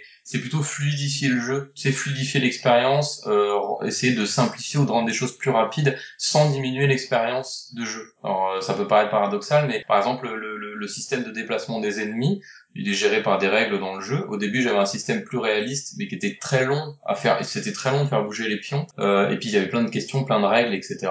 Et finalement on a fait des changements euh, il y avait un système de cartes un peu à la zombicide qui tu piochais une carte ça te disait combien d'ennemis allaient rentrer euh, et finalement c'était assez laborieux et j'ai fini par trouver euh, moi-même enfin il y a une partie de la solution que j'ai trouvé moi une partie de la solution qui est venue des joueurs. Mais aujourd'hui on a euh, le, tour des ennemis se joue hyper vite et de manière très fluide avec en plus une petite mécanique un petit peu innovante euh, de, de c'est plutôt on pioche des pions et puis, puis c'est les pions qu'on va dispatcher directement sur le plateau. On pioche les pions des ennemis qu'on dispatche directement plutôt que de piocher des cartes. Bref donc il y a eu des c'est plutôt des améliorations pour fluidifier le jeu et le, et le, rendre plus léger que, que des changements, je dirais, structurels dans, dans le jeu, dans le gameplay. D'accord, Bruno, pendant le déroulement, est-ce que toi tu as eu euh, aussi des mails ou c'était plus destiné à Thibaut? Est-ce qu'il y a eu des, des, des gens qui ont dit oh qu'est-ce que c'est moche ce jeu et que ça t'a un peu euh, touché personnellement ou de manière générale le positif contrebalançait bien le négatif ou est-ce qu'il y a eu peu de négatifs J'ai pas le souvenir de m'être arrêté à ce genre de choses. De toute façon, on peut pas, ça peut pas plaire à tout le monde. Il y a toujours des gens qui ont des choses à dire. Mais, euh, mais moi, mon, ma ligne de conduite, c'était Thibaut. À partir du moment où ça rentrait dans dans le dans le cadre de ce que désirait Thibaut parce qu'il était quand même le projet était quand même assez clair et carré. Euh, je, voilà c'était je continuais quoi. C'est euh, après les gens euh, les gens ont des avis. C'était agréable quand certaines personnes a priori même je pense la plupart euh, étaient assez emballées par par les visuels.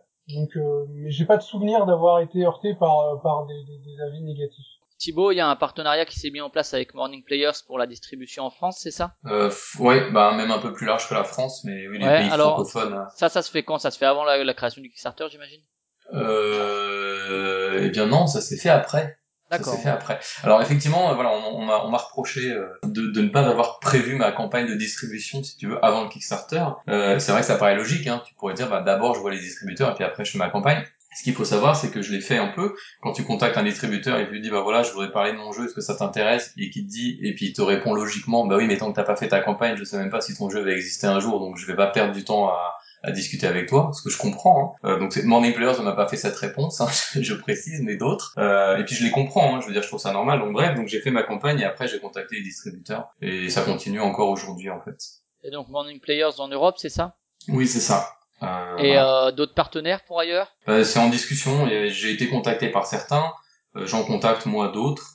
c'est très très complexe. En tout cas pour moi, là, qui suis pas du tout habitué à tout ça et qui n'ai pas trop le temps non plus, je vois ça comme vraiment quelque chose d'extrêmement compliqué parce qu'ils ont tous leurs règles et leurs contraintes et il faut s'assurer que ça, que qu'elles sont toutes compatibles parce qu'en signant avec un, ça va te fermer la porte à d'autres. et ça, c'est extrêmement complexe pour moi, hein, sincèrement. Donc ça, c'est un des gros sujets. Euh, pour moi. Mais aujourd'hui, voilà, on a, on a une partie de l'Europe, les États-Unis sont en cours, enfin, États-Unis et les pays anglophones. Euh, J'ai aussi quelqu'un qui m'a contacté pour le Brésil, le Portugal. Enfin voilà, il y a, y a ça, ça avance petit à petit. Mais je vais à SN cette année là pour essayer d'en rencontrer d'autres et puis continuer de, de travailler là-dessus.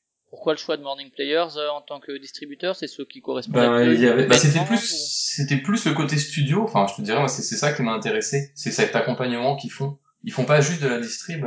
Ils, t'accompagnent en tant que studio. Et finalement, j'ai tous les conseils d'un éditeur euh, sans avoir les, les, les, les contraintes d'un éditeur qui te fait changer ton jeu, etc. Donc euh, donc c'est du conseil et pour moi c'est génial parce que avec Nicolas Baudard, c'est avec qui on échange régulièrement. Euh, bah voilà, j'ai plein de bons feedbacks sur le jeu. Il le fait tester de son côté. Oui, en l'occurrence, euh, ils ont pu présenter le jeu à la Trick Track TV, par exemple. Exactement, voilà, ils vont le présenter sur des salons. Et puis et puis aussi j'ai beaucoup de conseils d'amélioration, que ce soit de l'ergonomie, que ce soit de la de la, de la mise en page, que ce soit du gameplay, euh, la, la boîte de jeu, la fabrication de la boîte, t'aurais plutôt intérêt à faire des cartes de ce format-là, etc. Donc j'ai beaucoup de conseils dans des domaines notamment où moi je suis tout à fait novice, comme la fabrication d'un jeu, hein, ça, ça je connais pas. Donc euh, donc pour moi c'était précieux en, tant que débutant euh, d'avoir ces conseils-là. Donc et, je suis super content qu'ils m'aient, enfin d'avoir signé avec eux parce que j'étais le premier studio, euh, leur premier studio là à, collaborer. Et ouais, j'étais j'étais très content quand, quand ça a pu se faire. Et donc aujourd'hui, on peut dire que Triton Noir est un studio Morning Player, c'est ça?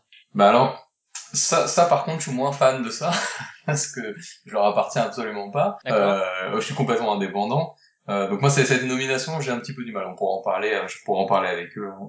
c'est la dénomination de studio qui te pose un peu un, un problème. Bah, je, je, suis un studio qui collabore avec Morning Play. Hein. Je, je suis pas un studio Morning Play. C'est-à-dire qu'on a, ils ont pas de part dans Triton Noir. Ils, comment dire, euh, ils vont distribuer le jeu en Europe et ils me reverseront une part de, de, de la distribution comme un distributeur standard. Mhm. Euh, mais on a une relation un petit peu plus fusionnelle qu'une simple distribution de par ce côté conseil qui pour moi est très précieux. Quand euh, tu lances le Kickstarter, tu dis que ça sera livré quand? Euh, Alors moi j'avais annoncé novembre cette année, c'est-à-dire novembre, 2015. 2015. Donc un an quand même de tu te laissais un an, ce qui est pas finalement ahurissant quand tu vois effectivement les retards que prennent certains sur du matériel plus costaud qui annonce aussi un an alors que alors que voilà ils ont des, des, moules de figurines etc à préparer et du coup là tu sais à peu près quand ça sera Est-ce que tu sais euh, Pour l'instant, ça reste un peu en, attente et puis euh, tu dis oui, ça sera livré, c'est sûr, mais euh, on a encore des trucs à régler, notamment par exemple. moi, j'ai annoncé en fait au backer que ce serait décalé. Tu l'as annoncé quand? Tu t'es rendu compte pendant la campagne ou plutôt par la Non, non, non, j'ai annoncé ça en juin cette année. Euh, je me suis rendu compte que ça, ça, ça le ferait pas pour pour novembre. Donc, euh, bah, du coup, j'ai communiqué là-dessus en juin en expliquant que ça allait démarrer, euh, ça allait, ça allait être livré au premier trimestre 2016, euh, avec évidemment toutes mes excuses et puis, et puis, bah, j'ai essayé d'expliquer euh, le pourquoi, euh, les raisons du retard en fait. Alors en général, après, ce qu'il y a, c'est que la plupart des backers sont relativement compréhensifs et voilà. Est-ce que tu as eu quand même des gros des ben, grosses, des grosses, des grosses colères qui disaient mais vous êtes incapable, vous prévoyez un truc, vous le ben, faites jamais. Alors encore une fois, aucune. Donc je pense que j'ai beaucoup de chance. Euh, je pense que le message est bien passé. Les gens sont effectivement compréhensifs, ils ont l'habitude. Bon, c'est pas une raison pour pour tu sais pour euh, pour serrer les dates.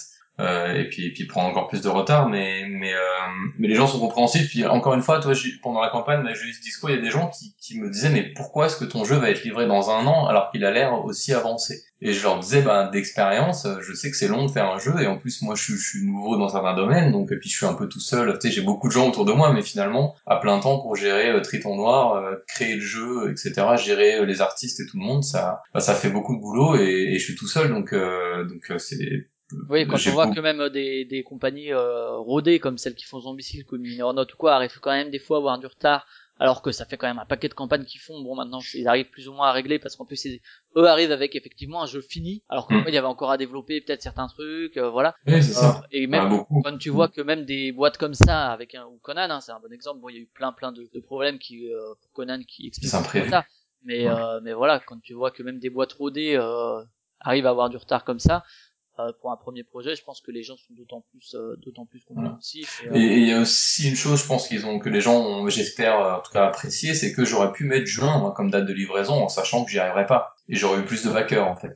Parce qu'il y a beaucoup de gens aussi qui me disaient, mais c'est trop long, un an, euh, moi, ça, ça, ça me fait chier d'attendre et de, de mettre de l'argent maintenant, puis de, de, recevoir ça trop tard. Donc, il y a des gens qui m'ont dit qu'ils backaient pas pour ça. Mais moi, j'aurais dit, je préfère vous donner la, la, la version honnête. C'est-à-dire que, pour moi, il est peu probable que le jeu sorte avant cette date-là. Et puis, euh, et puis bah, après, si, si je perds des backers, bah, encore une fois, c'est l'honnêteté versus, euh, tu sais, euh, tu fais prendre des risques aux gens. Pour moi, le, ton devoir, c'est d'être honnête. Et bon, je vais arrêter de faire le, le chevalier blanc là, mais, mais voilà. Donc, en gros, le, le pledge de base, c'était 80 dollars, c'est ça? Hmm. Et après, t'avais effectivement euh, celui qui a été le plus pris finalement, c'est un avec des extensions, etc. C'est celui à 145. T'avais euh, donc le jeu de base V Commando plus l'extension Deux, ex- deux extensions. plus résistance, Mm. plus les stretch goals éventuels, enfin les stretch goals qu'il y a eu de toute façon. C'était une bonne surprise. Tu t'attendais à ce que ce soit celui-ci quand même qui soit le plus euh, pris ou euh, Bah, pour moi, c'était une énorme surprise. C'est-à-dire qu'il y a eu les, exactement euh, 66% des backers qui ont pris le, le pledge à 145 dollars. Donc, euh, moi, j'étais très très surpris de ça. tu pensais qu'il y en aurait plus qui prendraient le, le pledge de base peut-être? Ah oui, oui. Moi, je pensais que j'aurais, je sais pas, peut-être un tiers des backers qui, qui prendraient celui-là, mais mais j'étais, ouais, j'étais agréablement surpris. 80 dollars là le prix si on prend le pledge de base t'as euh, 80 dollars dans ces 80 dollars qu'est-ce qui coûte quoi plus ou moins euh, Kickstarter prend 10% c'est ça? Ouais, Kickstarter déjà prend 10%. 8 dollars après t'as la production d'une boîte je sais pas si t'as le, le prix mais euh, Bah, ça, ça tournerait dans les, je dirais, 10, 10, 12 euh, dollars US. Donc ça va devenir compliqué de faire les calculs. Ouais d'accord et, Et- après le reste c'est tout ce qui est développement illustration Après, c'est voilà la création de jeu, il y a le shipping, qu'il faut pas oublier, qui est, qui est cher, euh, qui va dépendre de chaque pays évidemment. Donc, euh, donc on, on trouve, c'est ça, fait tout, tout, le, tout le développement du jeu qui représente la plus grosse part, euh, clairement. Quoi. Donc euh, et justement le, le fait de définir, bah ce sera 80 dollars là-bas, ce sera 40, 145 dollars le, le prix euh, avec les extensions, ce sera il y aura des trucs spéciaux, etc. Ça tu le définis euh, en amont ou euh, c'est des trucs que tu as ajusté aussi euh, Comment est-ce que tu Ah bah ça, alors ça pour info, tu peux pas le modifier. Donc euh, le, le, tes pledges là, tu les crées avant ta campagne. Une fois que la campagne est lancée, tu peux plus toucher à rien là-dedans. Et donc ça pour définir euh, combien t'allais mettre, ça c'est comment t'as estimé ça Bah, n'ayant pas une, toi, moi, j'ai jamais fait de, de business, enfin, j'ai- pas fait d'école de commerce ni de choses comme ça, donc euh, c'était plus, euh, analyser, regarder un peu les prix des jeux à peu près comparables, et etc. Euh, et puis aussi savoir que euh, nous, on a regardé, si tu veux, un peu les prix de jeux comparables, et puis on a aussi euh, vu dans quelle fourchette on voulait situer. Et moi, l'idée, c'était de faire un jeu plutôt euh, euh, luxe, euh, généreux, enfin, tu vois, un, un jeu où tout en as pour ton argent et qui du coup serait euh, dans des prix un peu plus hauts que euh, que des prix comparables. Donc euh, l'idée toujours étant ben, de, de pouvoir en vivre, hein, parce que c'est c'est quand même toujours le au, au- tout au bout là de toutes nos discussions, il y a quand même euh, est-ce que je vais arriver à en vivre un jour, est-ce que ça va fonctionner? Aujourd'hui, je je sais pas encore en fait. Parce que tu, du coup là, toi t'es exclusivement sur euh, sur Triton Noir, sur V Commando, il y a rien Voilà. que tu fais. Depuis deux ans, je suis à plein temps là-dessus, euh, voilà, sans, sans sans source de revenus euh, autre. D'accord. Est-ce que après donc euh, voilà, il y a ceux qui ont pledgé qui vont recevoir leur truc par la poste, j'imagine? Mhm. Donc Oui. euh, voilà. Et après le, le reste, est-ce que tu vas uniquement euh, produire euh, 1000 boîtes? Ou est-ce que cette production va être plus importante pour justement pouvoir rentrer dans le circuit traditionnel boutique? Tu parlais de Philibert par exemple qui a pledgé. Est-ce que eux ils vont recevoir tant de boîtes uniquement du pledge ou bien ils vont aussi euh, va y avoir aussi un circuit classique euh, distributeur par Morning Players puis boutique en plus de ces de ces de, des boîtes des backers. Ah bah oui, l'i- l'idée pour moi c'est un projet long terme, hein. Euh, donc évidemment l'idée c'est d'arriver en boutique euh, dans le plus de langues possible, enfin de manière classique, j'ai d'édition classique. Euh, donc pour moi c'est l'objectif à, à bah après, là euh, une fois que le jeu sera sorti en fait. Et donc tu sais combien de euh, ce sera une production à combien à peu près?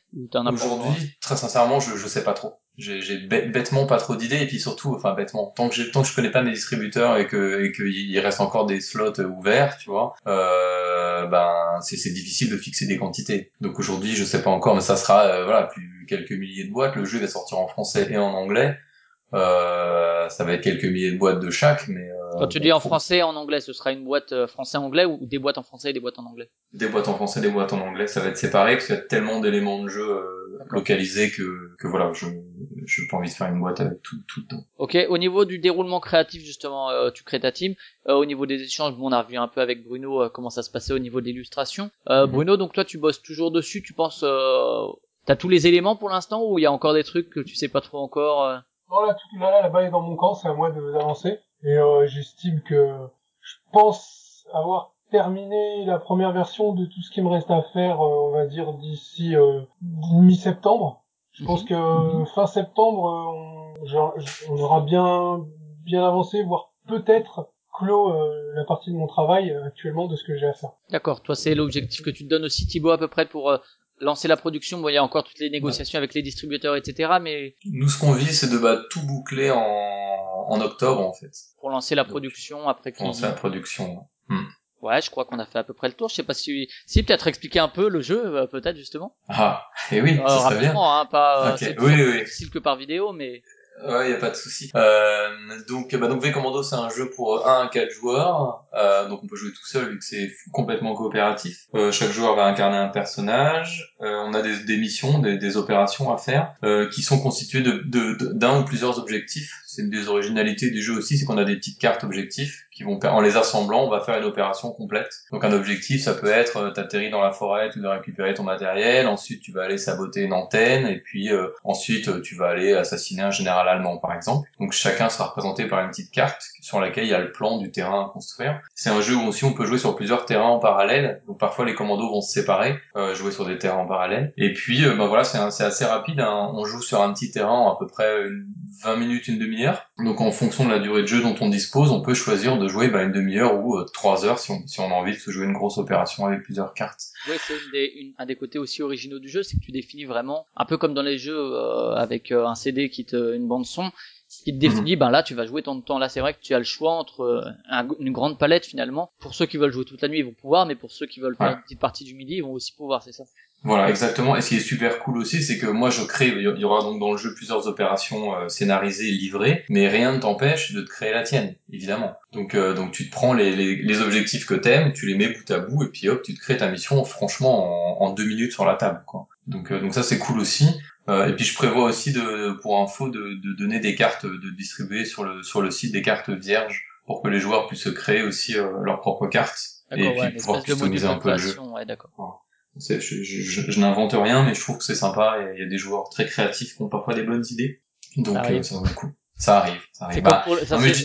C'est comme, dans les jeux vidéo, ça. Hein. Les éditeurs, t'en as, t'en as qui vont faire des trucs géniaux, et puis il y en a beaucoup qui vont pas avoir les compétences, qui vont faire des trucs pourris, ou qui vont arrêter en cours, mais ça vaut le coup pour ceux qui font des trucs géniaux. C'est ça, c'est exactement ça. Donc euh, après voilà, ce que j'ai fait un aperçu, et puis après voilà, le, le jeu de base, euh, ça c'est pour le jeu de base, puis après les extensions, il y en a une qui va être sur la résistance, donc plutôt basée sur la France, où on va pouvoir incarner des résistants entre autres, et un espion allemand euh, qui, qui, joue euh, du, du côté des Alliés parce que je voulais éviter les stéréotypes aussi, euh, les, les, les, bons alliés, les méchants allemands. Donc euh, il y a aussi des Allemands qui ont collaboré, enfin qui ont, résisté contre les nazis. Et je pense que c'était important de le signaler. Et, et Secret Weapon, c'est l'autre extension où là on est plus dans les armes secrètes, donc euh, qui ont existé, qui ont existé, des, des, vraies armes, mais on va les détruire. Des, des armes de destruction massive en Irak. Non, non, non, non, non, mais voilà, on reste toujours dans le thème Seconde Guerre mondiale. Hein, mais là on va aller en Allemagne, on va aller euh, et puis jouer aussi avec des, des voilà des, des, nouveaux types d'ennemis à chaque fois dans les extensions qui apportent une bonne fraîcheur au jeu et pas mal de rejouabilité aussi. Euh, Bruno, au niveau des illustrations, euh, comment est-ce que tu as géré entre guillemets les... euh, bon il y a toujours le débat, on en parle aussi avec Pierrot du fait que est-ce que la création de jeux de société c'est on peut le rattacher à une création artistique ou pas? En tout cas pour moi ce qu'il y a dans le jeu de société qui peut se rattacher à l'art de manière presque euh, indéniable, ça va être tout ce qui est l'illustration puisque c'est les artistes qui vont travailler pour l'illustration. Comment est-ce que toi tu as mesuré ta contrainte euh, dans un certain cadre euh, Comment est-ce que tu as géré la frustration Est-ce que tu l'as ressenti comme telle ou est-ce que en tant qu'artiste, tu as, senti la possibilité de t'exprimer en tant que tel? Bah non, je, me suis exprimé. Euh, je me vois plus ça comme un, je serais plus sur le côté artisan, quoi. C'est-à-dire qu'on amène un aspect artistique, mais un aspect aussi technicien qui fait qu'on est des artisans, qu'on répond à une demande par le biais des connaissances qu'on a. Donc euh, moi je vois plutôt ça comme un comme un artisan, bah, comme sur la base je proposais et selon le cadre de départ euh, que Thibaut me donnait, moi je, je, proposais, je me lâchais et puis hop on recalait le truc. Donc euh, éventuellement il y a eu des petites choses que j'aurais bien aimé faire, mais au final ça rentrait pas dans le cadre du jeu. Donc donc avec le recul c'était normal que qu'on aille plus vers quelque chose que vers ce que j'avais demandé que ce que j'avais proposé si je l'ai fait. Mais mais non mais dans l'ensemble il n'y a pas eu il n'y a pas vraiment de, de comment dire de, de frustration euh, de frustration ouais. j'aurais bien aimé si la seule c'est que j'aurais bien aimé faire euh, une carte sur le travail que fait euh, Vincent donc l'autre illustrateur euh, qui fait lui les cartes j'aurais bien aimé en faire une. Peut-être un goodies plus tard Pour le fun. Je sais pas, non, mais c'était juste comme ça. Je me suis dit, ah, j'aurais bien aimé en faire une pour le fun d'en avoir fait une, quoi. Est-ce que t'as réussi à caser des petites références perso, des trucs qui toi te font marrer, euh, je sais pas, des logos franc-maçonniques, euh, non, des, des trucs un peu perso euh... Non, non, parce que tout est passé, enfin, tout ce qui apparaît sur les persos, quand il y a des, des, quand il y a des écussons, tout ça, ça reste quand même hyper euh, vrai. On essaye de mettre les écussons qu'ils avaient à l'époque et pas n'importe quoi on essaye d'être, euh, d'être carré sur euh, la réalité historique, au, moins des uniformes, des armes, euh, comment c'était foutu. et puis non, j'ai pas, non, j'ai pas mis de, de choses qui m'étaient personnelles. Si, si, je puis me permettre, sur ce sujet, on, sur les tuiles, il y aura un petit peu des, des choses comme ça, un petit peu des clins d'œil et des petites choses à regarder pour les, pour les connaisseurs, voilà. Soit rigolote, soit, soit sérieuse, mais que les gens sont contents de retrouver là. Donc, on aura un petit peu sur les tuiles. Est-ce que ça te, est-ce que t'as eu des retours d'autres éditeurs, Bruno, euh, pour d'autres projets, ou est-ce que ça reste un one shot? Est-ce que t'as d'autres projets en cours ou à venir, ou est-ce que ça t'a donné envie de travailler dans le milieu du jeu de société parce que finalement c'est peut-être possible? Bah, en fait, j'ai pas eu de retour. Pour l'instant, j'en ai pas eu, puisque, mais, mais j'aimerais, euh, justement, avec les commandos, voir s'il y a possibilité. que c'est vrai que j'aimerais bien bosser dans l'illustration de jeu Maintenant, euh, faut voir parce que il me semble que V Commando c'est quand même un, ça s'adresse vraiment à, à, une certaine, un certain type de joueur. C'est pas forcément mon style de dessin, même si je suis un dessin un peu réaliste, mais c'est pas vraiment ce style-là. Euh, faut voir, mais de toute manière, dès que V Commando sera terminé, ouais, je vais aller dans ce sens-là, je vais, je vais voir un peu ce qui est possible de faire, et éventuellement de bosser pour le, jeu de société, ouais, ça m'intéresserait. C'est une possibilité, quoi. Si on veut te contacter, euh, les gens peuvent le faire avec plaisir. Oui, parce que ça reste le, l'impression ça reste quand même l'illustration. Euh... Est-ce que tu as justement des modèles un peu dans l'illustration, dans le dessin, dans la peinture, je sais pas, dans les arts graphiques de manière générale? Est-ce qu'il y a des gens que t'admires particulièrement, que ce soit dans le jeu de société ou non, du coup? Dans le jeu de société, ouais, il y a pas mal d'illustrateurs que dont j'aime beaucoup le travail, euh, Annie, euh, Biboun, euh, euh, Vincent Dutray. Euh, j'ai bossé un peu aussi avec euh, sur le jeu Elysium, j'ai fait couleur des cartes de Sylvain Guinbeau. D'accord. Un coloriste. Et puis après, globalement, j'aime beaucoup la peinture, donc les orientalistes, les pré-raphaélites. Après, ça serait super. D'autres projets, donc Bruno, tu disais, toi, éventuellement, euh, voilà, continuer dans le jeu de société. Et toi, Thibaut, t'as d'autres projets, des jeux que tu aimerais créer, des thèmes que tu aimerais retranscrire, des feelings de jeux que tu aimerais... Ah bah oui, oui, de plus en plus, même maintenant qu'on arrive à la, à la fin de V Commando, mais bon, pour l'instant, je, je, laisse les idées, euh, je, je, les écris dans un coin pour pas les oublier. Mais et puis, euh, puis après, oui, bah, de toute façon, il faut penser à la suite aussi. Euh, donc, euh, donc voilà. Est-ce que est-ce que c'est une extension de Profit Commando Est-ce que c'est un nouveau jeu, etc., etc. Ce qui, ce qui est à peu près sûr, c'est que, ça, je dis ça, c'est que ce sera sûrement un jeu plus simple que celui-là parce que là c'était quand même vraiment énorme euh, comme projet. Pour un premier projet, c'était quand même vraiment le baptême du feu. Euh, donc euh, voilà, donc j'essaie de réfléchir à des, à des idées qui, qui seraient encore une fois toi plus simples, mais pas forcément moins intéressant à jouer, mais mais peut-être avec moins de matériel, etc. Quelque chose de plus léger. En fait. Du coup, pour l'instant, euh, t'aurais toujours l'idée de le passer par Kickstarter ou c'est des trucs que tu te dis que tu pourrais... Ah oui, oui, oui, oui. Bah, si tu veux, là aussi, juste pour revenir à Kickstarter, hein, nous, quand on a fait le budget global au début avec euh, avec Fabrice, euh, il apparaissait clairement que se lancer dans un projet comme ça sans Kickstarter, tu, tu perdais juste de l'argent. C'est-à-dire que le, la seule moyen d'arriver à l'équilibre et d'arriver un petit peu à faire du bénéfice, c'était de passer par la case Kickstarter. C'était indispensable, en fait donc d'autres des jeux euh, que tu éditerais toi-même via Triton Noir ou il y a des trucs que tu pourrais proposer à d'autres éditeurs ou euh, tu te dis euh, non j'aime quand même vraiment bien cette place de l'espèce de chef de projet qui va mener un, un projet de A à Z? Bah, c'est dur tu sais de, de dire de quoi l'avenir sera fait. Moi comme je disais éditer des jeux de quelqu'un d'autre pourquoi pas et faire un autre jeu pourquoi pas. Moi je suis pas mal en contact avec les auteurs d'ici forcément. On se voit de temps en temps on teste nos protos on fait des échanges des retours etc donc donc tout est possible. Après, euh, pareil, se rapprocher d'un autre éditeur. Ou, franchement, euh, aujourd'hui, euh, je sais pas. Pour l'instant, moi, je suis bien comme ça, mais c'est beaucoup de travail de tout faire. Donc, je pense qu'il va falloir que soit je m'allie, je m'associe avec quelqu'un d'autre, soit je me rapproche peut-être d'un autre studio. pour l'instant, je te dirais que c'est ouvert, mais en tout cas, moi, continuer, voilà, continuer, ça c'est sûr. Et donc Triton Noir est voué pour l'instant effectivement à continuer peut-être à éditer autre chose quand, quand l'aventure V Commando sera finie, soit des trucs à toi, soit éventuellement par la suite. Pour l'instant, disais que c'est pas la peine de t'envoyer trop de projets parce que t'es à fond dedans. Mmh, Mais euh, éventuellement, des, si le projet te plaît, euh, pourquoi pas d'autres auteurs, c'est ça? Oui, bien sûr, bien sûr. Et puis pas forcément dans le registre des commandos. Enfin, toi, c'est, le premier jeu sur ce thème-là, mais c'est un thème que moi j'aime beaucoup, mais c'est aussi un thème qui est assez lourd, euh, qui est assez chargé, je trouve, émotionnellement. Euh, et donc peut-être aussi aller, moi, sur un prochain jeu, vers quelque chose d'un peu plus léger. tu vois, c'est, aussi une option. Donc, donc voilà, je suis pas forcément, toi, attaché à des jeux comme ça sérieux, historique, etc. Même la, si j'aime ça. La team que t'as montée plus ou moins, c'est autour de Triton Noir ou autour de V-Commando ou les deux ou euh, tu verras selon l'avenir? Bah moi je dirais Triton Noir, c'est-à-dire que sur les prochains jeux, euh, y a des après c'est pas sûr, tu sais, ça dépend. Le style graphique euh, risque de changer par exemple. Donc après est-ce que les artistes euh, avec lesquels je travaille aujourd'hui pourront s'adapter, ben je sais pas, il y a, puis il faudra, faudra tester ça. Mais, mais probablement, euh, oui. Moi, moi, si tu veux, j'essaie de bâtir des relations euh, sur le long terme, quoi, parce que je pense que c'est ce qui est le plus intéressant pour tout le monde. Donc, euh, on aime bien travailler ensemble, ça se passe bien, on fait tout ce qu'on peut pour continuer. Donc. Et le nom Tripton Noir, d'ailleurs, ça vient d'où? Ça vient de, bon, bah comme tout le monde, la difficulté de trouver un nom fait que tu, tu cherches. On a cherché longtemps, et moi, c'est simplement une bestiole que j'adore, et j'en ai eu beaucoup en aquarium quand j'étais quand j'étais jeune. Donc, donc c'était simplement ça. Et puis aussi trouver un nom, tu sais, qui, qui soit enfin, original, qui est pas trop de référencement sur Google, c'est-à-dire qu'en le tapant, tu te retrouves pas avec 50 euh, 000. Pour moi, c'était un des critères de recherche de nom pour V-Commando et pour la pour Triton Noir, c'était euh, taper dans Google et regarder le nom de le nombre de retours. Ça, c'est peut-être un conseil aussi à donner pour chercher un nom. Euh, c'est que c'est si s'il y a beaucoup de résultats, ben il vaut mieux trouver un autre nom en fait. C'est une, autre façon de, enfin c'est une façon supplémentaire de checker. D'accord. Et aussi, si aussi il fallait un nom français parce que je suis au Québec et le nom de ton entreprise doit être français.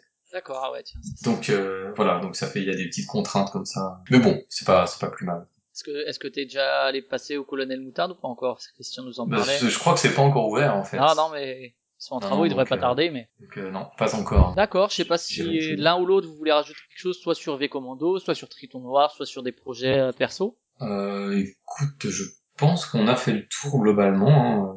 Je pense qu'on a fait le tour. Et Bruno, je sais pas si tu veux rajouter quelque chose euh, sur euh, V-Commando, sur... Euh... Ouais, juste pas oublier qu'il y avait Vincent qui a bossé dessus aussi. On était deux illustrateurs, parce qu'il n'est pas là, mais il a bossé dessus, et puis il a fait une grosse part du boulot, donc voilà, c'est tout, sinon on a fait le tour. Ok, ok, ben alors on va passer aux questions culturelles.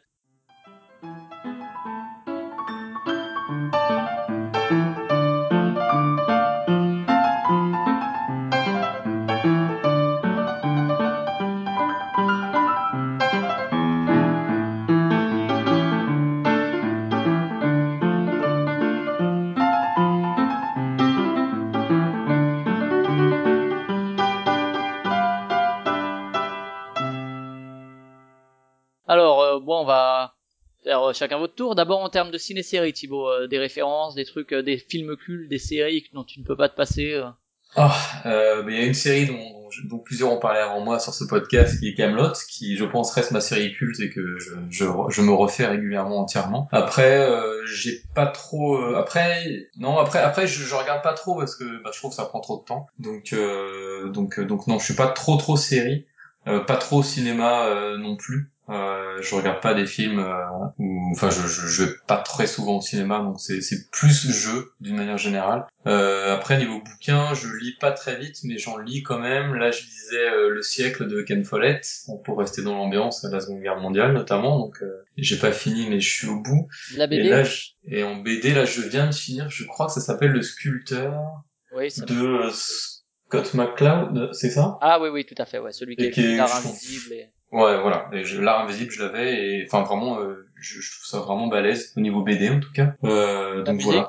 La musique, de la musique, euh, des albums, des morceaux. Oui, moi j'en écoute tout le temps en bossant. Euh, mais alors j'écoute euh, beaucoup, beaucoup, beaucoup, beaucoup de choses. Je dirais tant qu'il n'y a pas de guitare électrique ou de gens qui hurlent. Euh, et s'il y a les deux, non Que ce soit pas trop pop et non les deux, les deux non plus. Euh, et pas trop non plus euh, voilà j'ai la, la, musique un peu qu'on écoute à la radio en général j'ai un peu du mal avec euh, avec ça. Mais sinon c'est assez ouvert. avoir un artiste un groupe. Non qui me tient à cœur euh, particulièrement pas trop. J'écoute si je te dirais peut-être IAM parce que j'écoute toujours du rap depuis depuis mon adolescence. J'ai baigné pas mal là-dedans. Je pourrais dire IAM que, que je suis toujours et que, que j'aime toujours mais j'écoute aussi pas mal de musique de jeux vidéo parce que parfois il y en a qui sont bien même très bien donc bah, il y a les Metal Gear par exemple, les musiques de Metal Gear sont vraiment excellentes je trouve. Voilà, il y a bah, les musiques aussi de des jeux de Naughty Dog là, euh, Uncharted et puis euh, The Last of Us qui sont euh, pour moi pareil vraiment superbes. Et la chiptune un peu à la Fez et compagnie? Euh, Non, ça moins. Tu fais du sport, tu regardes du sport, tu regardes la euh, Le sport pas trop. Non, je, je regarde pas de sport, ça c'est sûr. Euh, après, je fais juste un peu de gym tous les jours pour me maintenir en forme depuis que je, je ne bouge plus trop vu que je reste chez moi à, bosser. Donc un peu de gym et puis euh, voilà,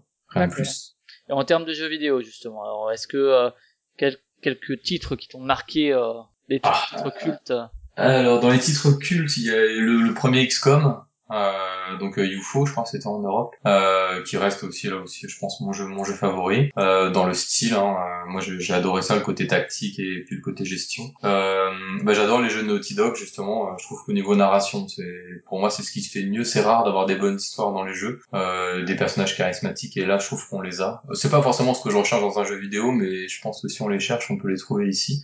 beaucoup les jeux de furtivité, comme je disais. Hein, euh, les Metal Gear, les Splinter Cell, il y a Assassin's Creed aussi un petit peu, euh, même si c'est pas pas forcément idéal de ce point de vue-là. Euh, mais après, bah, j'ai ouais, je joue je joue autant à tu vois Super Mario qu'à qu'à qu'à Hearthstone, qu'à enfin voilà, il y a beaucoup beaucoup de jeux auxquels j'ai joué, puis je, joue moins quand même maintenant. Euh, j'ai pas les nouvelles consoles par exemple, je suis toujours sur l'ancienne génération où je me refais les classiques. Euh, puis bon, je pense qu'un jour je passerai aux nouvelles consoles, mais pour l'instant j'ai ni le temps ni les moyens, donc euh, voilà. Qu'est-ce que tu attends aujourd'hui du jeu vidéo, un peu euh, quand il y en a un qui sort? Euh, Tu veux dire à quel niveau? Je sais pas, qu'est-ce que quand tu lances un jeu vidéo, qu'est-ce que tu en attends un peu à part prendre du plaisir bien sûr, mais est-ce que c'est plutôt le scénario, l'ambiance, le ah, alors non, pour moi c'est pas le scénario. Euh, les graphismes un peu mais pas trop moi c'est vraiment le jeu est-ce que c'est fun est-ce que est-ce qu'on rentre facilement dedans est-ce que c'est euh, ergonomique est-ce que tu te retrouves pas bloqué au bout d'un couloir et puis tu sais pas quoi faire enfin c'est plus une bonne expérience de jeu qu'autre chose. Et de l'E3 qui est passé là, il y a des trucs qui t'ont un peu titillé ou tu te dis ah ouais ça je vais pas passer à côté? Bah alors en fait j'ai j'ai pas suivi donc euh, comme ça c'est plus simple. j'ai j'ai pas mal décroché hein, côté jeu vidéo. Euh, quand je quand je passe du temps pour checker un peu ce qui se passe, c'est plutôt du côté du jeu de société maintenant donc euh, donc je suis plus trop j'ai un ami mon, mon meilleur ami qui bah Olivier là qui qui qui, qui me donne des bons coups de main pour la direction artistique de Vekando qui lui est à fond jeu donc quand il y a des trucs sympas il me les envoie. Mais il y a le dernier le prochain Metal Gear qui avait l'air sympa. D'accord, avec le balloon mode. avec le, voilà. Avec le mode balloon euh, où il met tout au bout d'un ballon et tout qui s'envole. Mais ça, ça on l'avait dans. Bah, je suis en train de, de, de jouer à Peace Walker là, et et puis il y a ça aussi en fait. Donc c'est pas nouveau. D'accord. Mais je découvre, voilà, je, je rejoue aux anciens, par les anciens Metal Gear, etc. Donc, euh, En ce moment, je suis plus rétro. Ok, ok. Bruno, euh, on repart sur ciné-série, des trucs, euh, des films cultes, des... Ouais, des un film culte, ouais. Euh, L'homme qui voulait être roi, c'est un film que je regarde régulièrement. C'est vieux, mais ça le fait toujours. Après, des, des séries, ouais, j'en consomme autant que je bois de l'eau. Après, une série en particulière, non, je, je les regarde et je crois qu'elles sont faites pour être consommées, donc c'est ce que je fais. Et puis voilà, je, je vais un peu au ciné, euh, je regarde des films. Je, fais, je passe pas quand même beaucoup beaucoup de temps euh, à bosser. Du coup, au niveau jeux vidéo... De la musique en bossant? Non, enfin, la musique, si ça va être de la musique de, de film, mais euh, j'aime bien le silence et je bosse en ce moment pas mal avec des bruits de... Des, des, des bandes son de pluie qui tombent ou de rivières qui coulent avec des oiseaux dans la forêt. D'accord, les CD d'ambiance, euh, d'ambiance, euh, pas d'ambiance, c'est style de nature et découverte, quoi. Ouais, enfin, c'est pas des CD, et sur YouTube, vous tapez, euh, il y, a, y, a, tout ce qu'il faut, mais faut pas qu'il y ait de musique, c'est vraiment que des bruits de, de nature. En plus, il y en a qui s'amusent à faire des, des bandes son qui durent 5-6 heures, donc c'est nickel, ça, ça remplit bien la journée, voire plus. Et donc ouais, ça, parce qu'en fait, il y a un moment donné où soit la musique est pas dans l'ambiance de ce que je fais, soit elle prend le pli sur ce que je suis en train de faire. Et puis comme je bosse en atelier et que souvent il y a la radio et que moi et la radio ça fait deux, du coup, euh, du coup je peux m'isoler comme ça en écoutant des, des, des, bruits ou alors dans le silence. Et après, sinon, euh, t'as des groupes, des artistes que tu chéris particulièrement ou pas plus que ça? Euh, Ouais, j'aime bien, j'aime bien le jazz, mais pas du tout pour bosser dans un autre cas de, de figure. Et euh, qui est ça dans le jazz euh Ouais, tout ce qui est jazz, pas, pas tout ce qui est récent dans le sens tout ce qui est conceptuel dans le jazz, j'aime pas trop. Moi, j'aime bien le bon vieux jazz avec une bonne mélodie, que ça aille de, de Charlie Parker à, à tout ce qui est crooner, du vieux jazz, tout ce qui est mélodieux en fait. J'aime bien tout ce qui est mélodieux. En littérature BD En BD, bah, j'en ai pas mal à l'atelier. Le dernier que je me suis fait, c'est le dernier tome des 4 de Baker Street. En littérature, euh, qu'est-ce que j'ai Je vais commencer là, j'ai prévu de commencer le, le un grand G euh, avec les cigognes, je sais plus, j'ai plus le titre, le, titre en tête, je crois que j'en ai fait un film. Ouais, je pourrais pas te dire. Le vol des cigognes, je sais plus. Et euh, des jeux vidéo euh, qui t'ont marqué, même si tu disais tu joues plus trop trop, c'est ça? Bah, En fait, j'adorerais jouer, mais c'est trop chronophage. Et un moment, soit on joue, soit on travaille, et le problème c'est que le métier que j'ai choisi, il faut il faut toujours être au taquet, il faut bosser quoi. Donc euh, donc euh, en plus comme malheureusement j'adore les jeux les jeux où c'est des mondes ouverts, comme le prochain Metal Gear par exemple que j'ai vu et qui m'a fait halluciner, euh, il y a un moment donné, euh, il faut choisir. Donc euh, je me tiens un peu éloigné du jeu en tant que joueur, mais j'ai toujours un œil dessus en tant qu'observateur parce qu'il y a plein de choses qui sont qui sont assez assez jolies. Et si t'avais des souvenirs un peu de jeux vidéo qui font qui t'ont marqué, euh, des souvenirs un peu d'ado ou de ou de jeunes adultes quand t'avais du temps? Il y a eu tous les, je, je, me suis fait tous les commandos derrière les ennemis, ça j'ai le souvenir. J'ai fait les, les Warcraft, enfin les tout premiers. Euh, j'ai fait du Crusader No Remorse, c'était excellent ça, euh, mais ça remonte. Je me suis fait les Metal Gear sur, sur Mega Drive, euh, sur euh, PlayStation je crois, les, les Lara Croft. Et, euh, et, en termes de sport du coup, est-ce que... Ouais, si si, il faut parce que les fesses sur une chaise derrière un ordi toute la journée, on devient... Donc ouais, ouais, je cours et je fais de la salle. D'accord, ok ok. Euh, d'autres, l'un ou l'autre, des d'autres milieux culturels qui vous intéressent. Euh, Thibaut, t'as fait de l'aérosol, je crois, à Paris, c'est ça? Oui, beaucoup, oui. Quand, bah, quand j'étais plus jeune, ouais. Et du coup, tout ce qui est art, euh, justement, graphique, un peu comme ça, art de la rue, euh, c'est quelque chose qui, que tu suis encore ou? Alors, je suis plus, mais euh, mais Montréal est une ville euh, où chaque chaque coin de rue peut être une surprise avec une fresque. Il y a beaucoup beaucoup beaucoup de fresques ici, ça, ça vaut presque le coup de venir et te faire un parcours. D'ailleurs, je crois qu'il y en a qui sont organisés. Donc il y a des, des fresques magnifiques ici pour pour les yeux et vraiment un peu partout dans la ville. Donc voilà, je prends des, des petits plaisirs comme ça tout simple en baladant dans la ville. D'accord, tu trouves pas que ça dénature le, le paysage urbain qui doit rester gris et moche, non? Ah bah non Non, non, non, non, mais là c'est des fresques, c'est des commandes de la ville en fait. Euh. D'accord. Donc euh, donc c'est fait, les gens ont le temps de faire ça bien, c'est joli. Euh, et Bruno, d'autres d'autres milieux culturels qui toi t'intéressent particulièrement ou? Pas le temps, mais un truc qui m'intéresse, c'est la, sculpture, le modelage. Mais, mais c'est toujours pareil, ça reste des problèmes de temps, quoi, de gestion de temps par rapport à, à ce qu'il faut fournir dans une journée pour vivre professionnellement de, de ce qu'on fait? Ok, ok, bon, bon, on a fini avec les questions culturelles et on va passer aux questions à la con. Alors ça, c'est très tordu, mais bougrement intelligent. Alors les questions à la con, je vous laisse répondre euh, le plus vite, le plus fort, euh, vous faites comme vous voulez, en réponse à la con, quoi. Alors, Assassin's Creed est-il devenu le, le Call of Duty d'Ubisoft? Oui. je me prononcerai pas, j'ai pas connaissance. D'accord. Éliminer plutôt Cerise de Groupama ou Olivier de Carglass? Les deux Les deux? sous le soleil ou plus belle la vie? Aucune idée. Bruno? Je, je, je, passe. Bob Dylan ou Daft Punk? Daft Punk pour moi. Ouais, moi aussi. Ouais. Craindre l'avenir ou avoir peur du passé? Pas mal celle-là. Craindre l'avenir. Sentir des pieds ou peler du nez? Peler du nez quand même. Ouais, aussi, ouais. ouais.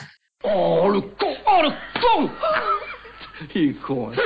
Oh, Ok, et une question pour Benoît, donc de la boîte de jeu qui sera le prochain invité. On parlera justement, bah encore une fois de Kickstarter, c'est bien, on pourra encore euh, avoir un autre regard dessus euh, sur euh, l'expérience de 10 minutes to kill qui sortira aussi en septembre, enfin aussi qui sortira en septembre. Du coup, est-ce que Thibaut, tu as une question pour lui? Bah déjà, le, moi j'étais impressionné par le Kickstarter et par le nombre de backers surtout. Et donc c'était plutôt une question sérieuse qui était bah, comment est-ce que vous avez réussi à avoir autant de autant de gens qui, qui vous suivent et qui, et qui soutiennent votre projet? C'est peut-être une question naïve, mais il y aura peut-être des choses intéressantes à, à apprendre. Voilà. Mais bravo pour le Kickstarter. Et Bruno, une question peut-être euh, Je sais pas si tu as suivi le projet ou pas du tout.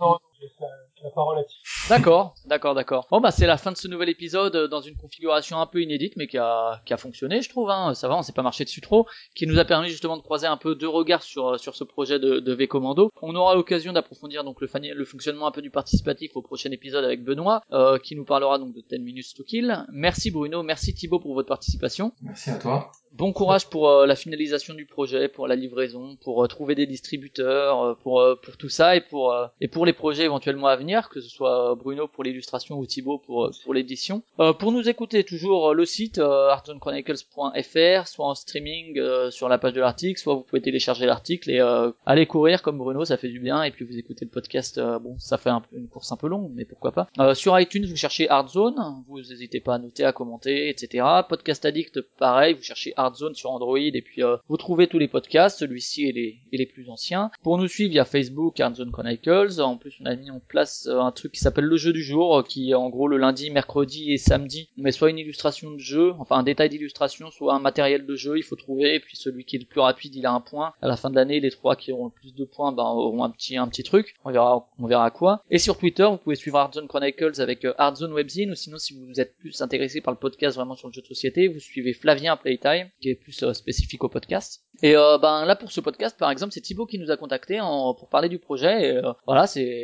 si vous voulez parler d'un projet que ce soit de votre expérience d'auteur, que ce soit euh, de votre expérience d'illustrateur, d'une association, euh, d'un événement ludique, autre chose, peu importe, il y a pas de il y a pas de voilà c'est faut pas hésiter, c'est le bienvenu. du moment que c'est un regard un peu particulier sur le jeu de société, c'est intéressant. Donc merci de nous avoir écoutés. À bientôt pour un prochain épisode de Playtime. Salut